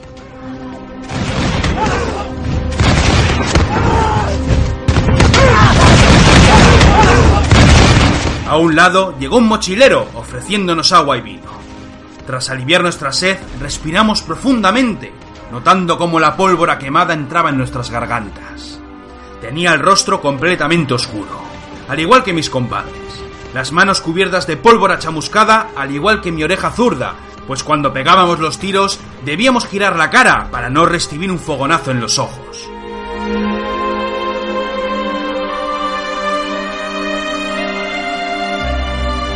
Comencé a limpiar el ánima del cañón. Eché un vistazo al polvorín, pues ya había quemado todos los sacos de los apóstoles. Poca pólvora en mi haber, mas cuando fui a dar con las balas descubrí que solo me quedaban dos. Entonces llegó a nuestro lado el joven de la tambor, Manuel de la Rosa. Seguía con las piezas en la mano, además de una mochila en la espalda. Estaba cubierto de polvo y en su hombro pude ver como una bala le había rozado las ropas sin llegar a tocarlo. Ante nosotros abrió un pequeño zurrón con muchas balas en su interior. Bien hecho, Zagal, le dijo el almogávar a lo lejos. ¿De dónde las has sacado? Le pregunté mientras me hacía con un puñado que fueron directas a mi bolsa de cuero. Robado de los caídos, señor, respondió el joven. Bien hecho, le dije. Ahora vete a la retaguardia por agua. Mi sitio está con los míos, me respondió con gesto serio. Lo miré en silencio. Muchos hombres hechos y derechos envidiarían su valor. Que así sea, le dije de nuevo. Sírvete a tu gusto, pero si quieres luchar a nuestro lado, ponte tras los nuestros y toca la tambor. Anima a nuestros compañeros de armas y demuestra los arrestos que Dios te ha dado al nacer. Y tras vestir aquello, el joven retrujo unos pasos, con el agua del pantano llegándole hasta las rodillas. Alzó el rostro y comenzó a tocar la pieza para todos nosotros. ¡Fuego!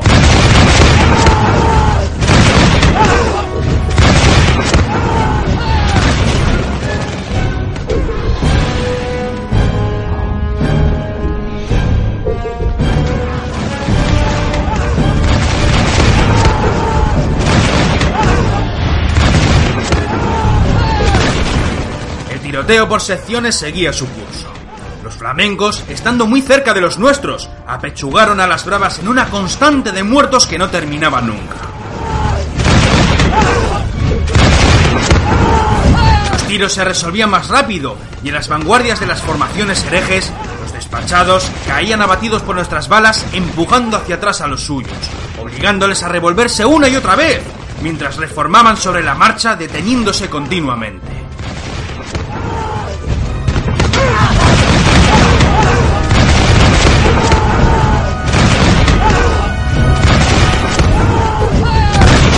Aquel fue el punto clave de la batalla.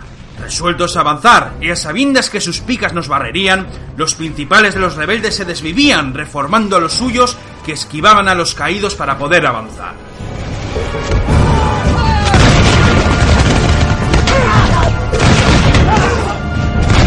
Aquellos momentos en los que las formaciones perdían la cohesión nos daba el tiempo precioso para seguir relevando a los tiradores que seguían a lo suyo. ¡Fuego!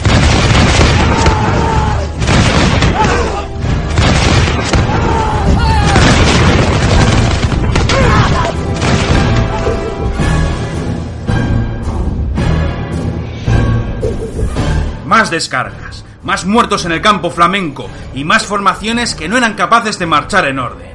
Algunas comenzaban a temblar. Dos de las centrales comenzaron a retrujir sin darnos la espalda.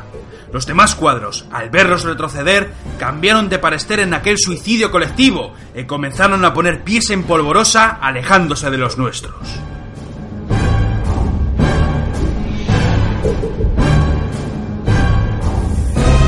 Cuando se hubieron de reformar alrededor de los rebellines, los herejes volvieron a alzar las picas por lo alto junto a los estandartes. Tres horas de fuego constante y los malditos aún resistían a las bravas. Jamás en toda mi vida habría imaginado que un fuego disciplinado de arcabuceros y mosqueteros pudieran no solo frenar a las formaciones enemigas, los habíamos hecho retrujir en varias ocasiones, y el pantano estaba cubierto por hombres muertos y heridos que agonizaban suplicando por sus vidas.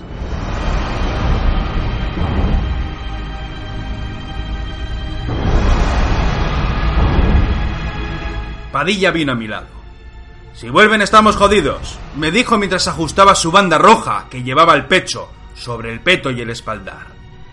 ¿No hay municiones? Le pregunté a sabiendas que a mí no me quedaba ni una sola bala. Contadas, quizás venga algún jinete, llegado el momento, pero no nos queda nada. tendremos para unas pocas descargas. Y así era. Girándome, vi como muchos hombres marchaban a la retaguardia para ser revelados por otros, aquellos que aún tenían alguna bala en su haber. Y una retirada ordenada, le dije mirando al puente lejano. No puede ser. Hay que seguir las órdenes de Alba, sentenció mi capitán, sujetando el morrión con su brazo.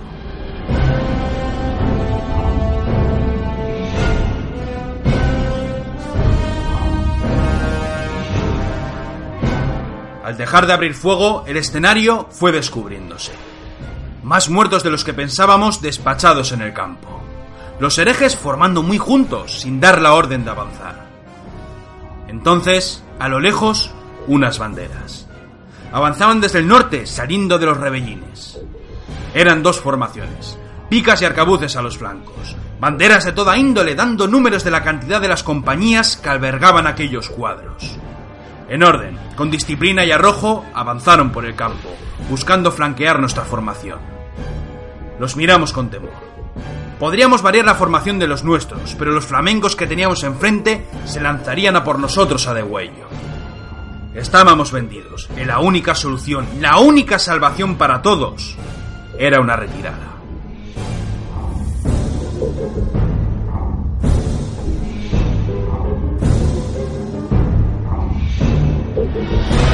Aquellas formaciones comenzaron a virar descendiendo desde el norte, acechando nuestra zurda mientras desde los rebellines sus compañeros de armas comenzaban a avanzar amenazando nuestro frente. Y entonces sucedió. A lo lejos, entre cenagales, compañías de arcabuceros comenzaban a cruzar aquel espanto. No había estandartes, pero de súbito, tras la ribera, surgieron cientos de pabellones imperiales. Los arcabuceros eran la vanguardia al mando de Lope de Figueroa soldados destacados y ansiosos de luchar a su aire.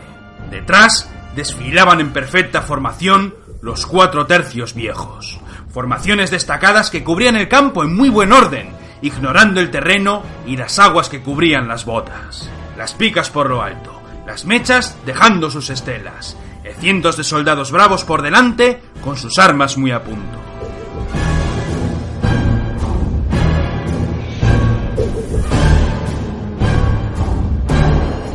Dos formaciones de herejes que buscaban nuestro flanco dudaron, hasta el punto de detenerse en medio del campo de batalla.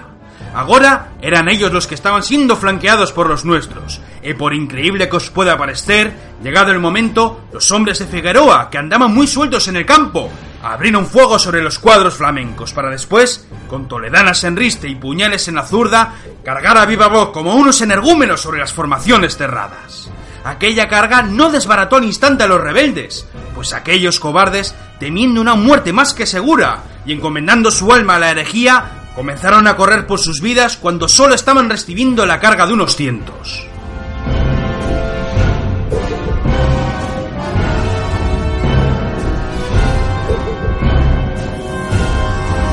Cuando los de Figueroa cargaron como unos locos sobre las formaciones flamencas, rompieron sus vanguardias en una vorágine de aceros bien afilados, que comenzaron a cuchillar por lo bajo, creando desorden y miedo sobre unos hombres que ya poco podían hacer en el campo de batalla.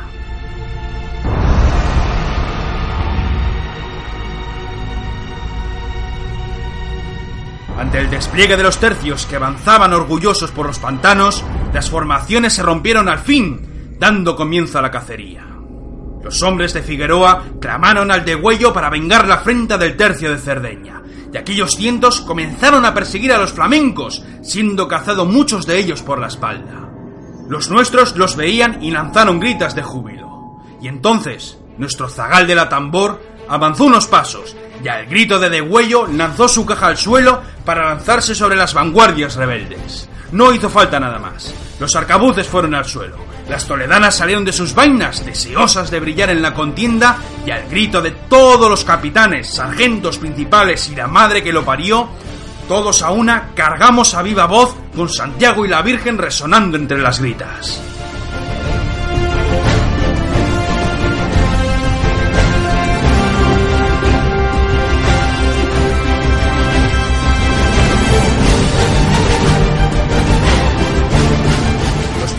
Que veían la huida de sus compañeros, por muchas picas que hubiesen de prestar entre sus filas, vieron con terror como dos mil insensatos cargaban como los locos sobre sus vanguardias. Era la parca que los visitaba por última vez en aquella jornada.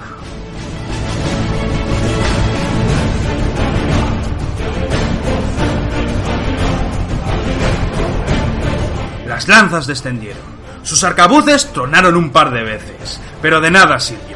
Aquellas formaciones fueron absorbidas por una marea humana de cientos de valientes, que haciendo honor a su oficio, comenzaron a destrozar a las vanguardias de los herejes asestando estocadas a diestro y siniestro, haciendo que los muertos se agolparan por docenas antes de ver cómo todo el ejército rebelde comenzaba a huir por sus vidas siendo perseguidos por los nuestros.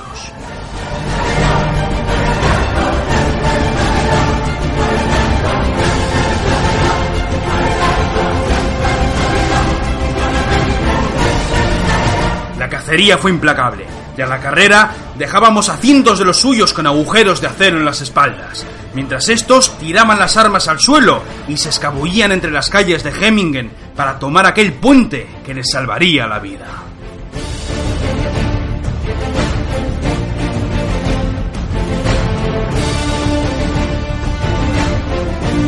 Durante mucho tiempo los perseguimos. Les dimos caza como salvajes, ciegos de ira. Cuando llegamos al puente, vimos como la caballería de los tercios nos había tomado la delantera para dar caza al enemigo que aún se batía en retirada.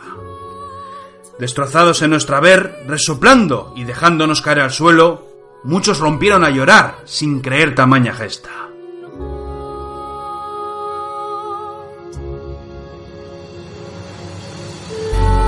Yo caí de espaldas al suelo, apoyándome en el almogávar. Nuestro alférez seguía de pie con la bandera de la compañía, pues ésta nunca podía tocar suelo. Todos miramos al puente. Allí, sobre las maderas y la piedra, un joven recuperaba el aliento con un puñal de misericordia en la mano. Estaba cubierto de sangre. Miraba en silencio a nuestra caballería, abriéndose en abanico para sembrar el pánico entre el enemigo. Cuando se giró, vimos al zagal. Manuel de la Rosa, el joven de la tambor, que seguía en pie con la daga de Vicente Perales, que la había prestado al comenzar la batalla. Los hombres lo miraron en silencio. Algunos se levantaron, otros no pudieron. Sin embargo, lo que sucedió a continuación fue un hecho del que jamás se escribió, salvo en aquesta historia que os estoy narrando. El primero fue Gonzalo Olivar. Dio unos pasos, se quitó el morrión para hacer una reverencia al joven. Seguido, todos los soldados, todos los que habíamos participado en la batalla, sargentos y capitanes incluidos, todos a una, dejamos caer nuestros morriones, celadas y sombreros para hacer una reverencia a aquel joven de la tambor, el soldado más bravo de aquella jornada de valientes.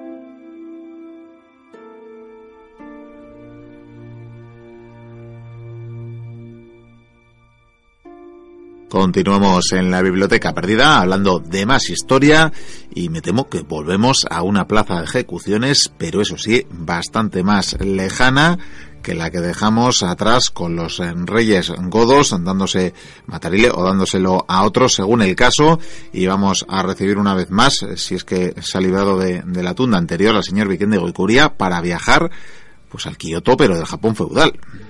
Miquel, Miquel, Miquel, ¿cómo tengo los ojos? Me los he tenido que volver a poner. Sí, ¿no? Sí, sí, me los han sacado, pero por suerte no han cortado lo que viene siendo...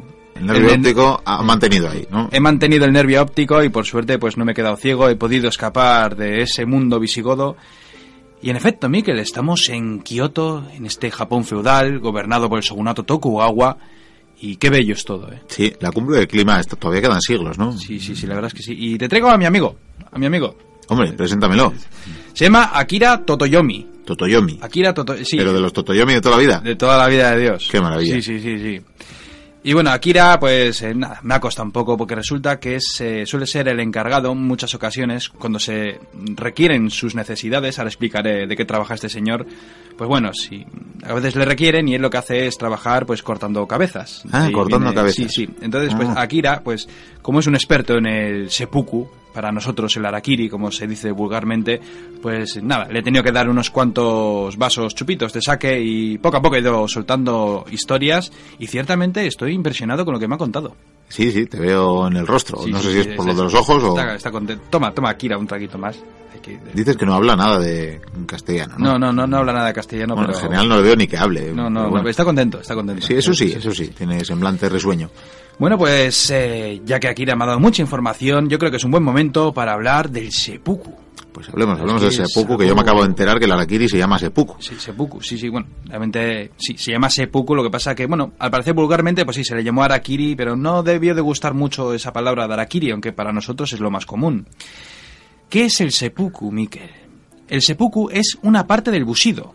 ¿Y qué es el bushido? El bushido era el código guerrero del samurái, porque por supuesto los samuráis, que eran los servidores, sirven a su señor, pues eran los caballeros medievales realmente eh, que existen en el Japón feudal, como nosotros pudimos tener en el pasado en el medievo. Existían esos caballeros, esos hombres de armas, y tenían también sus reglas de honor, por así decirlo. ¿Que se lo pasaran a la torera? Eso es otra historia. los códigos de caballería existir, existirían, esto sería el equivalente, ¿no? Este el equivalente, exactamente. Y en este código de guerrero, bueno, pues existe, este busido, existe el seppuku. El seppuku, te voy a decir dos cosas. Puede ser voluntario, algo muy común, o puede ser obligatorio, algo muy, muy, muy común. Pero bueno, obligatorio, obligatorio. Obligatorio. Ni siquiera pone inducido, o sea, es obligatorio, vaya. Obligatorio por mandato de un samurái superior o de su propio señor o daimyo, o incluso del mismísimo shogun. Por cierto, el emperador de Japón también podría exigir que la gente se hiciera el seppuku. ¿De qué trata todo esto? Lo primero que te voy a decir es que el seppuku es algo terrible, es macabro, es sangriento, eh, no es para todos los públicos ni mucho menos. Y aquellos samuráis, porque un seppuku solamente se lo puede hacer un samurái en un principio, aquellos samuráis que no fuesen capaces de hacerse el seppuku, el arakiri, por cobardía, por ejemplo, pues estos personajes serían ejecutados y su familia heredaría su deshonor, Miquel. vamos, que era una manera de convencerle de que lo hiciera, ¿no? De total muerto vas a acabar igual y tu familia va a estar eh, deshonrada de por vida. Eso es. Realmente el seppuku es una muestra de... A ver, tienes que morir por mm, cualquier razón y por lo tanto lo haces con este ritual y lo que consigues es mantener el honor en tu familia. Es algo muy importante porque es que además de perder el honor, eh, la familia sería despojado del patrimonio. Vamos, entonces sí, es bastante más doloroso que el honor en sí, ¿no? Sí, sí, pero es que aparte, dejarían de pertenecer a la casta samurái y vivirían en la pobreza. Algo terrible. Antes de la ceremonia de este seppuku, había que beber sake. Y normalmente, el samurái de turno solía componer un último poema de despedida llamado Cepichu o Cepichu, también llamado Yuigón. Yuigón yo creo que es algo más... Sí, no olvidemos que también estaban instruidos en letras, ¿no? Sí, sí, Y además solían hacerlo en abanicos. Y la verdad es que ten en cuenta que el samurái cuando no estaba guerreando, las prácticas que hacía en su vida cotidiana, en su ocio, eran en general entrenamientos con espada, con el arco, o luego las artes, la meditación, la escritura, la caligrafía, la pintura, en fin, eh, los jardines, esos bonsáis tan famosos. Le dan mil vueltas a un marine norteamericano, en fin. Desde luego.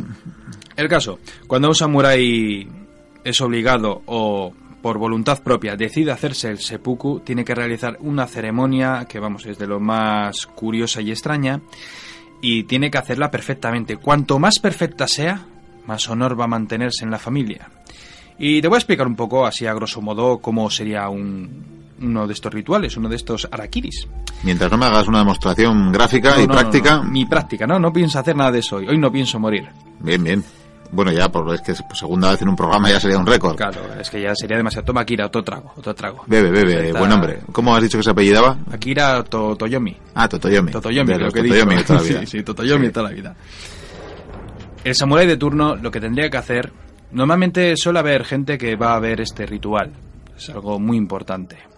Se pone de rodillas y se abre el kimono blanco. ¿Por qué es kimono blanco? Porque solo los muertos van de blanco, Mikel. Ah, En esto está bien saberlo. Sí, sí. Después metía las mangas del kimono bajo las rodillas. Dicen que más que hacerlo por, así decirlo, porque quede bonito, lo hacían para que en el momento de dolor quizás no se cayeran hacia atrás, que sería también un deshonor terrible. Después, ¿qué hacía? Cogía una daga, al parecer se llamaba tanto, es una especie de, de daga o cuchillo afilado de 25 centímetros de... Que bueno, algunas veces se utilizaba también la wakizashi, esa espada más pequeña que llevaba el samurái. Lleva la katana y la wakizashi. Podía utilizarse esta misma o podía utilizarse esta daga tanto. La nuestra vizcaína, vaya. Sí, y la envolvían en papel de arroz. ¿Por qué? Porque el samurái la va a agarrar por el metal, por el filo, ¿no? En cuanto la coge, por cierto, eh, ¿sabes por qué la, aparte de utilizar ese papel para no cortarse la mano, es que era muy importante esto porque era imprescindible no mancharse las manos de sangre, porque era un deshonor morir con las manos manchadas. O sea, que de, que de medidas para luego acabar en el otro mundo. Sí, joder, porque no empezó con la ceremonia del té. Y eso ya, vamos, ese es el acabose. Ne- Necesitaríamos dos o tres programas. Sigo con el proceso. Coge esa daga o espada corta y se la clava en el abdomen, hasta adentro, ¿vale? Por el lado izquierdo, con el filo apuntando hacia la derecha, es decir, que se lo clava, ¡ouch! Doble un montón. De hecho, este ritual es algo terrorífico, te lo digo así, o sea, es dolorosísimo y por eso es tan importante, porque morir sufriendo tanto dolor. Es el, A último, continuación- el último gran acto de servicio, ¿no? Sí, sí, sí, sí. Fíjate, a continuación eh, corta firmemente el abdomen entero, es decir, que se abre las tripas. Y al final vuelve al centro para hacer un corte vertical hasta casi el esternón. Vamos, doloroso no, lo siguiente. Te lo puedes imaginar, es muy Yo desagradable. imagino que más de uno se desmayaría ya antes de, de terminar el ritual, vamos. Sí, pero um, pensando en esta gente, yo creo que hasta desmayarse debería de ser un deshonor. Porque aquí todo es un deshonor. De hecho, te voy a decir que muchas veces salían partes de los intestinos que se desparramaban por el suelo, Miquel. Y claro, es una situación tan dolorosa que cuando ese samurái ha hecho su último tajo, coge esa daga, la apoya en una mesita o en el suelo delante suyo, a continuación extiende los brazos, agacha un poco la cabeza para que su ayudante, el Kaisaku, seleccionado muchas veces por la propia víctima, es decir, que eh, Akira de hecho es un Kaisasu de estos, es decir, que este corta cabezas, pues muchas veces el samurái de hecho elige a un, amigo un familiar que se lo haga, si no hay, por supuesto tenemos a un verdugo oficial. Este compañero, este ayudante, lo que hace es cortarle la cabeza, de un tajo perfecto. ¿Por qué? Porque si no le cortas la cabeza, esta persona va a agonizar durante horas y va a sufrir un dolor indescriptible. Ahora también te digo, la técnica para cortar la cabeza es muy importante. No es cortar y ya está, no es tan sencillo, no, no, no. Con esas katanas que cortan hasta el aire, tiene que descenderla de un, de un tajo con una velocidad tremenda, golpear en el cuello, cortarlo y en un último gesto hacia atrás para poder cortar las últimas vértebras que igual nos han cortado y por supuesto los cartílagos. Si lo haces mal, puedes encontrarte con que le has cortado la mitad del cuello y el tío está pegando gritos si es que puede y haciendo gestos y chorros de sangre, en fin, sería algo eh, muy desagradable. Qui- Quiero aprovechar ah, para saludar a los oyentes que están cenando ahora mismo Sí, sí. en sus casas. Espera que no ha terminado, porque claro, cuando cae la cabeza, a, a ser posible en un cesto, que está muy feo, ¿no? Pues bueno, luego el torso suele caer hacia adelante eh, echando borbotones de sangre. En fin, es algo muy, muy, muy desagradable. Pero en- he descubierto, Akira me ha contado algo muy interesante, y es que las mujeres también se suicidaban, pero no era un seppuku.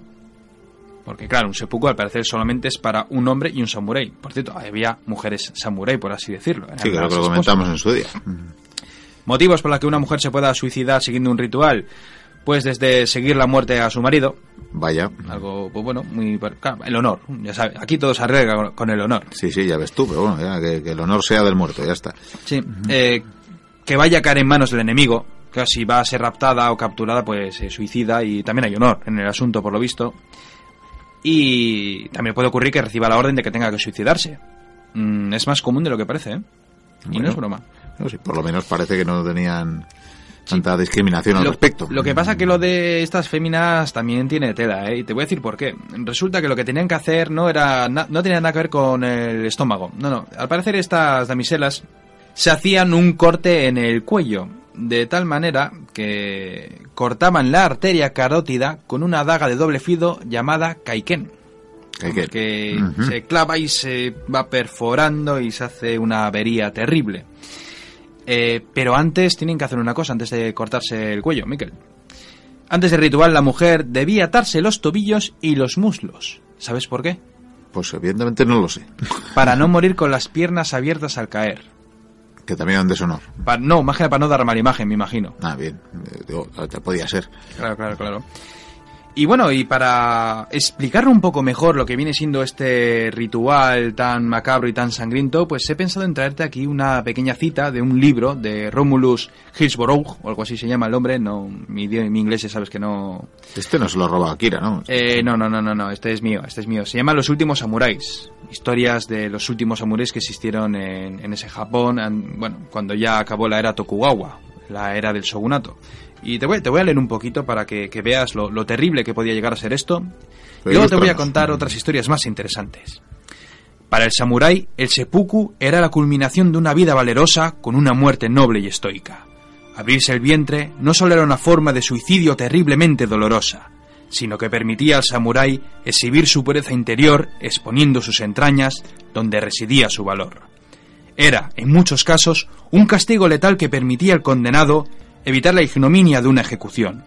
Era un modo de disculparse y un medio por el que él había errado y podía redimirse demostrando su sinceridad y lavando su propio honor, así como el de su familia, su clan y su señor. La función tradicional del samurái era realizar actos de valor arriesgando la vida. En consecuencia, la práctica formal del seppuku formaba parte de la educación básica del samurái.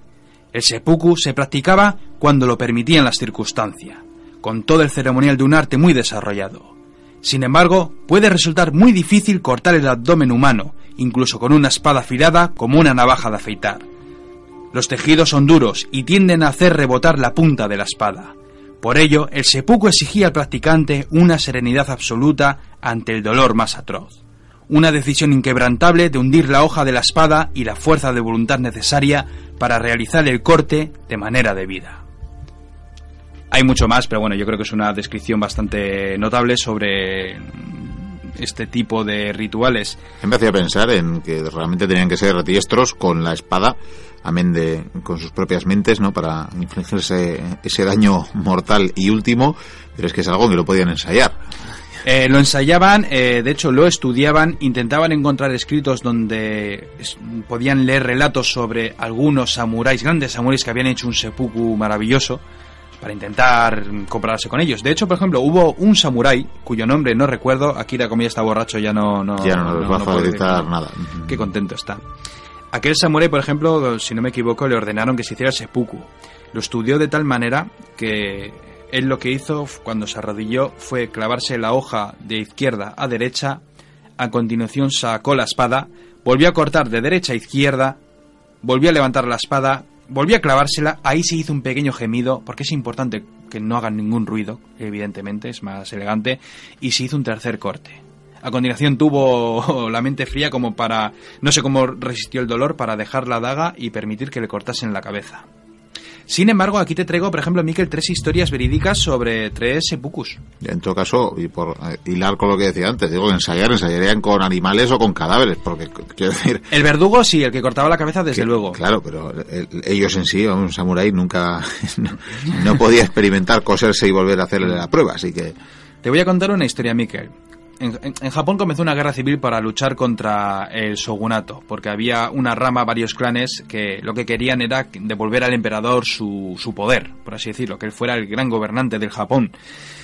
y hubo tres samuráis que quisieron luchar, que quisieron que su clan pues apoyase a los rebeldes, abajo el Bakufu, como se decía.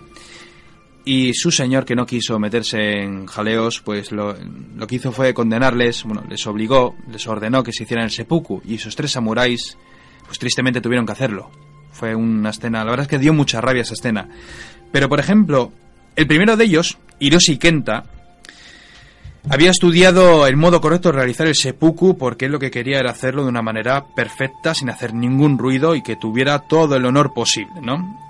Y resulta que tras dirigir una breve mirada a su asistente, se cortó hasta el lado derecho, es decir, se cortó todo el abdomen y después hizo un corte en diagonal hasta arriba con la punta de la hoja hasta clavársela en el corazón. Murió al instante. El verdugo no tuvo que cortarle la cabeza. Aquello trajo un honor, vamos, una cosa desproporcionada. La gente se quedó alucinada. Después siguió Hirai Sugiro. Este, por ejemplo, por supuesto cada uno escribió su poema, como tiene que ser. Eh, Este tuvo un pequeño problemilla, y fue que el asistente sacó la espada para cortarle la cabeza cuando se hizo el corte. Sin embargo, tuvo mala puntería, por así decirlo, y la clavó en el costado de Hirai. Pero este mantuvo la templanza y la sangre fría y le gritó otra vez, sin cortarse ni media. Y entonces el verdugo volvió a sacar la espada y esta vez sí le cortó la cabeza. Y la Menos gente mal que fue la segunda. "Oh". Sin embargo, la historia de Masaki Tetsuma es algo diferente, porque este era un consumado poeta y un gran erudito, y no le dejaron las herramientas necesarias para poder escribir un poema. Y estaba muy triste. De hecho, cuando fue, cuando se sentó de rodillas y se preparó para el seppuku, lloró. Muchos decían que lloraba porque tenía miedo. No tenía miedo, estaba muy triste porque no le habían dejado hacer el ritual tal y como quería. Y por lo visto, lo que no le dieron herramientas para poder escribir su poema, pero lo que sí le dieron fue mucho saque. Y este hombre al parecer estaba borracho. Y estaba borracho de tal manera que tras ponerse a... cuando rompió a llorar, pues intentó atravesarse el estómago, pero no fue capaz de abrirse el vientre, de lo borracho que estaba. Eh, le llamaron cobarde, le criticaron que le faltaba el valor y al final, como lo consideraron un cobarde, pues el verdugo le cortó la cabeza. Una historia triste y terrible. Pero esto me ha recordado otra historia, Mikel, que es muy geni- es, es genial porque además tenía intención de hacer un eco del pasado con esto que os voy a contar. Pero bueno, ya que estamos aquí, yo creo que a ti te va a encantar, Mikel. Y Akira más, vamos. A- Akira, Akira despierta. despier- bueno, dejamos, Ya, uf, dejamos uf. dormir. De hecho, creo que van a hacer una película sobre lo que voy a contaros ahora. Es la historia de los 47 Ronin. Voy a hacer un chiste, que Tolkien dijo un día lo mismo, pero ¿Sí? da igual, otro Ah, día vale. hablamos de esto. Esta historia comienza eh, cuando el Shogun, hablamos del año 1700-1701, si no me equivoco, el Shogun eh, le pide a, a un señor un samurái, a un daimyo, llamado Asano Takumi no Kami, que se encargara de hacer una ceremonia para eh, unos, eh, no sé si eran extranjeros o visitantes que iban a llegar al palacio. Y dijo, te voy a dar el honor de que puedas encargarte tú. Pero Asano, eh, que era muy humilde, no, no tenía muchos amores bajo su mando, la verdad es que no era un gran señor ni mucho menos, pidió ayuda a Akira Kosuke Nosuke, que sí era un gran señor y sabía muy bien cómo, cómo manejarse en la corte. ¿Y qué hizo? Pues le mandó, eh, le pidió ayuda y unos presentes. Sin embargo, Kira, que era muy mezquino, pues no le importaba ayudarle, pero cuando vio los presentes dijo, más da muy poco, este hombre no se merece nada. Pero en lugar de decirle que no le iba a ayudar, lo que dijo fue, te voy a ayudar. Pero claro, te voy a ayudar mal. Y le dijo cómo había que hacer las cosas de una manera errónea.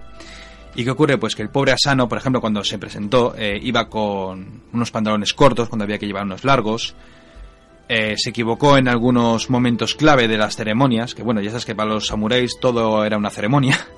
Y llegó un momento en que incluso para despedirse de los visitantes, pues se equivocó de lado. Aquello fue una gran vergüenza y el shogun de turno, pues le dijo que se hiciera el harakiri, que se hiciera el seppuku, porque había, traído vergüenza a palacio. Y Asano, pues cumpliendo con su honor de samurái, pues se abrió el vientre y fue decapitado. Mantuvo el honor. Sin embargo, eh, ¿qué ocurre con sus samuráis que tenía bajo su mando? Un samurái, cuando muere su señor, ellos, a ver, ten en cuenta que un samurái eh, debía de luchar y morir por su señor. Si su señor muere, lo lógico en un samurái es que muera con él. Se suicide, se haga también el seppuku. De hecho, por ejemplo, algunos oyentes se han, se han visto la película de Ran cuando están atacando el castillo, llega un momento en que los samuráis, los pocos que quedan vivos llenos de flechas, le dicen, Señor, hemos perdido la batalla, ya, que ya casi no quedan hombres. Prepárese para morir, prepárese para que se haga el seppuku, porque iban a morir hasta el último hombre. En este caso, deberían de haberse hecho el seppuku. Pero hay una historia interesante, y es que si un hay un tipo de samuráis que no tienen señor, se llaman Ronin. Un Ronin puede ser, pues, por la sencilla razón de que un samurái puede perder el señor porque, por ejemplo, haya muerto y decide no hacerse el seppuku. Porque quieras o no, por mucho honor y por mucho valor que se demuestre en el combate o en los rituales, eh, los seres humanos siguen siendo seres humanos, el miedo o la cobardía puede surgir o simplemente dicen, sí, mm, va a hacerse el ritual, rita la pollera. Y me escapo. De Ni hecho, tampoco era tan buen señor ni nada. eso es, puede ser también. De hecho, eh, no, no, o sea, se contrataban muchos Ronins como mercenarios. Eran hombres que podían ser maestros de la espada, podían ser guardaespaldas, podían ser extorsionadores, eran personajes, eh, la verdad es que muy interesante, bandidos. Y los samuráis bajo su mando, que el número debía rondar los 60 por lo menos, eh, decidieron hacer una cosa. Hicieron un pacto de honor, lo firmaron con sangre y dijeron que se iban a vengar de Kira por haber sido el que había instigado para que su señor fuera asesinado. Bueno, fuera asesinado, se hubiera hecho el suicidio. Y lo que hacen los samuráis es esparcirse por los cuatro vientos, se emborrachan, eh, se van con mujeres, viven la vida, se supone que se han hecho ronins. Pero Kira sospechaba que podían ir a por él, de hecho, eh, contrató a más samuráis, bueno, contrató, o incluso contrató Ronins, tengo entendido, para que le, le protegieran porque tenía miedo. Y en verdad tenía que temerles, porque de los 60, alguno al final se escapa o pasa del asunto, pero hay 47 Ronins que dos años después se reúnen. Dicen, ahora que les hemos engañado, vamos a asaltar su, su palacio, bueno, su palacio, su casa, por así decirlo, y vamos a asesinarle. Estos 47 Ronin entran en la casa, agarran a Kira y le dicen te tienes que suicidar y para, y para hacerlo vas a hacerlo con esto. Y le dan la espada de su señor con la que se había suicidado. Le dijeron, ahora tú te vas a suicidar con la espada de nuestro señor. Kira, por supuesto, no quiso saber nada. Yo no pienso suicidarme, sois unos bandidos. Y por lo tanto, los Ronin, uno de ellos en concreto, pues lo mató, le cortó la cabeza. En cuanto se enteró el Shogun, les dijo que tenían que suicidarse, porque lo que habían cometido era algo terrorífico y ellos tenían que seguir manteniendo el honor del clan. Murieron 46 Ronin, uno de ellos, en su caso, además tengo su nombre, se llama Terasaka Kichiemon, fue el único que se salvó porque fue el único que fue a avisar a los de su clan que habían, que se habían cargado a Akira. De manera que fue el único que se salvó. Los 46 Ronin que quedaban, cumpliendo con su honor como samuráis, se prepararon todos en masa, se sentaron, todos se abrieron el vientre, todos fueron decapitados a la vez y todos murieron. Pero lo más bonito de esta historia, Mikel, es que esos Ronin que, se, que murieron por defender el honor de su señor fueron enterrados junto a él. Y hoy en día podemos visitar el cementerio donde está la tumba del señor y alrededor están sus 46, en este caso, Ronin, que lo seguirán, me imagino, que protegiendo y defendiendo incluso en la otra vida. Qué historia más bonita, ¿verdad? Una historia muy bonita. Lástima que Akira se haya dormido hace rato ya Sí, por, sí. por el alcohol. Casi, casi te he hecho un por eco del pasado, ¿verdad? Sí, sí, casi, casi, la verdad es que- casi nos ha dado. Bueno, pues sí, una bonita historia para ir concluyendo, porque se nos echa el tiempo encima, como siempre. Eh, una pequeña duda que me ha quedado de antes. Eh, Sí. Te iba a preguntar, ¿eso con lo que estás emborrachando a Akira, eh, la Sí. botella, dónde la has sacado? Esta botella de- del palacio, había ahí una bodeguilla donde tenían... Pero, ¿cómo que del pa- ¿Tú has visto lo que pone en la etiqueta? Igual, Tokugawa pone. De propiedad del clan Tokugawa. Eva, me estás diciendo que es, Que es del su Shogun. reserva. eh. Sí, de la reserva personal. Le he quitado al Shogun el saque. Sí, sí, sí. Tú sabes lo que dice la ley con esto, es muy claro. O sea, Sí, por eso tienes dos samuráis detrás tuyo. eh, sí, vamos, me estaban contando ellos que no les ha parecido muy, muy honorable. No, Eh, no, no, no, no. Y por tanto tienes que compensar. sí. Eh, ya sabes lo que toca. Es decir, que tengo que salvar el honor de mi familia. Sí, el clan de los Goikuria. El clan de los Goikuria, Su sí. honor depende de que te hagas el seppuku. Bueno, pues eh, yo tengo que cumplir con mi honor, Miquel. No voy a defender mi apellido, mi clan y... Bueno, pues voy a hacerme el seppuku, pero quiero que lo veas, quiero que lo veas, ¿vale? Quiero que describas mi sufrimiento y mi valor. Porque eres un amigo, que si no, Sí, de verdad, sí. ver esto, eh, eso sí, vas a necesitar un, en fin, un ayudante, un asistente Sí. Eh, Bueno, voy, voy para allá a ver si encuentro alguno, ¿vale? Yo sí, me voy colocando. sí. Tira, tira a ver, tira a ver. Bueno, pues sí, ahí se está, se está colocando. Me parece que no va a encontrar a nadie, así que no sé, va a haber que tomar una decisión. Bueno, se está poniendo ahí de rodillas, eh, se pone su kimono blanco, por supuesto, así me gusta. Eh, pone, como era esto, sí, las manos eh, bajo, bajo las rodillas. Le veo ahí con disposición y tira, tira de su arma. ¡Oh! Se abre el abdomen y no y no profiere ni un solo lamento ni un quejido de un ya va por la mitad hasta el otro lado increíble la verdad qué templanza qué, qué, qué familia más orgullosa qué clan más orgulloso que va a dejar ahí eleva también y empieza el otro corte empieza el otro corte y lo hace también se está está cruzando ya y no dice no profiere ni un solo gemido ni un lamento ni un grito ni una lágrima que eh, ante estos últimos estertores de vida y, y, pues me parece que van a necesitar un, último verdugo. Eh, señora Akira, sí, usted, de- despierte. La verdad que no se lo puedo decir en japonés, pero yo creo que me va a entender. Eh, hágame el favor, por favor, necesita este buen hombre que está agonizando. Creo que he leído antes que algo de Ayaku o algo así que es de prisa. Ayaku, Ayaku, de, de, de ese vida, de ese vida, de verdad, este Akira, que beodo. Bueno, pues parece que, que sí, que va a cumplir su cometido y va a liberar a, a Vikendi de, de ese sufrimiento que no está manifestando y ahí, ahí está dispuesto a dar ese certero golpe en el cuello para segar la vida de, eh, pues este, que ha sido un gran contertulio de este programa, que, que, que haremos sin él ahora. Me parece que ya de esta no, esto coser va a ser complicado. Bueno, ahí va a proferir el golpe, va, va. Eso es el pie, Akira, eso es el pie. Ahí tenemos un, un que, que, que sin desangrarse del todo, no sé cómo, no le sale ni una víscera del cuerpo, un corte perfecto que ha hecho con preservando ese honor de- del clan Oikuria, pero está sin un pie ahora mismo. Parece que va a intentar el segundo golpe el verdugo. Señora Akira, por favor, por favor, atíneme, que así no, no se puede. Y ahí va, ese segundo. ¡Ay! Una oreja, una oreja, una oreja. Uh, parece que ese. A ver, un tercer golpe, ya tienes el definitivo. El definitivo, ahí va. Vikendi se levanta, Vikendi se levanta y corre la banda, pero que esto no es un partido de fútbol, maldita sea. Y ahí tenemos al señor Akira detrás, que, que está borracho, no creo que le vaya a alcanzar. En fin, en fin, pues le estoy perdiendo en el horizonte. Eh, impresionante. No sé si ha preservado el honor, pero desde luego la vida sí, porque vivo ha estado. Vikendi para escapar. En fin, seguiremos con el programa.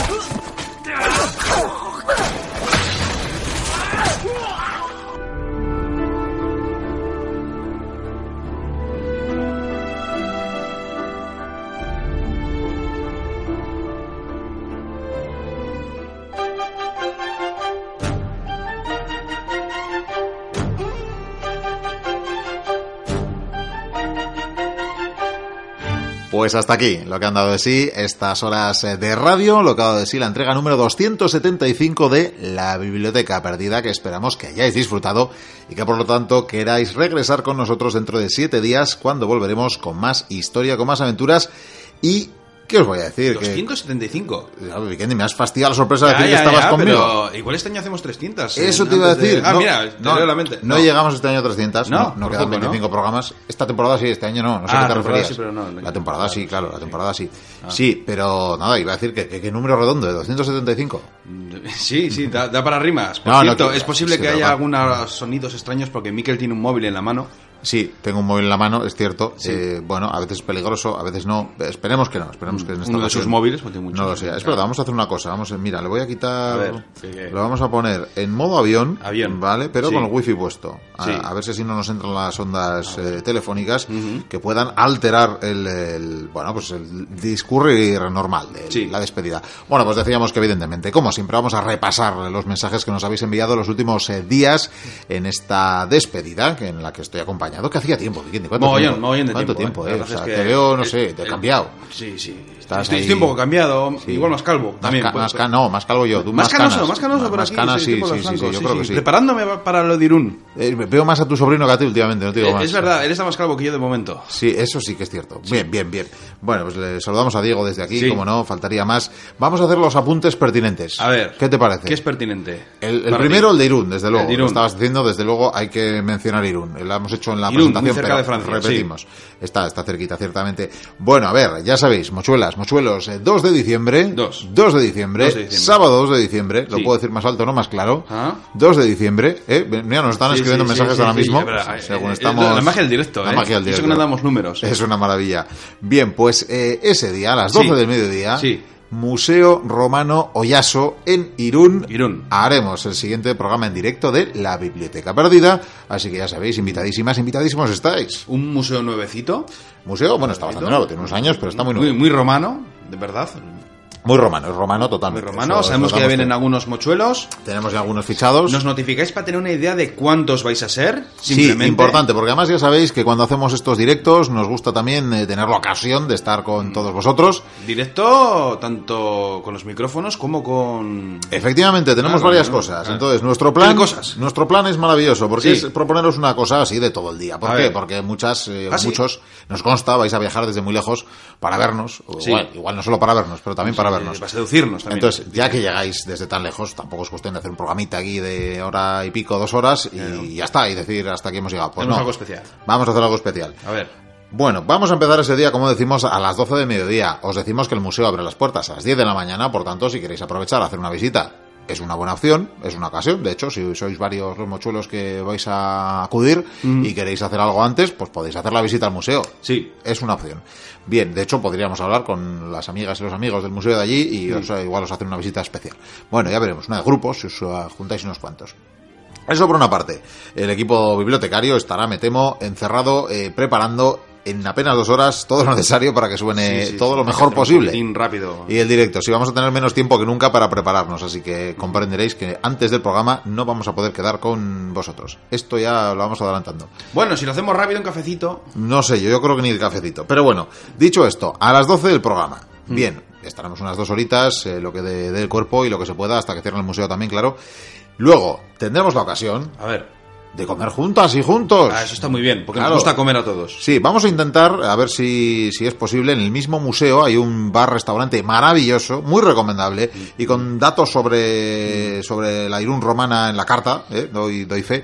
Y que nos Eh, han sobornado. eh. nos han- no, no es que nos hayan Ah, bueno, sobornado, no, pero no. conozco a, a la que lo lleva, que es una chica muy maja, Ah, pues y hacen comida muy rica, hay que decirlo. Y de los bocadillos tienen nombre de, de personajes de la antigua Roma. O sea, ¿Qué te, te puedes comer un Calígula, por ejemplo. Un quinto sertorio, ¿qué me dices? Un quinto sertorio creo que no está, pero un Calígula, ¿Un te puedes Calígula de comer. morcilla o...? No me acuerdo, no me acuerdo, no me acuerdo. Eh, tam- también hay para vegetarianos, ¿eh? no todo se ha dicho. Bueno, y después de comer, ¿qué es lo que vamos y a hacer? después de Eh, comer. Estoy nervioso. ya. Después de A comer. ver. Bien, a las cuatro y cuarto, si no me fallan los datos mentales. ¿Cuatro y cuarto? Sí, ¿verdad? Creo que sí. Bueno, No tengo ni idea. Esto os lo Sí, iremos siempre repasando. falla todo. Estoy hablando de cabeza. Siempre, siempre te falla.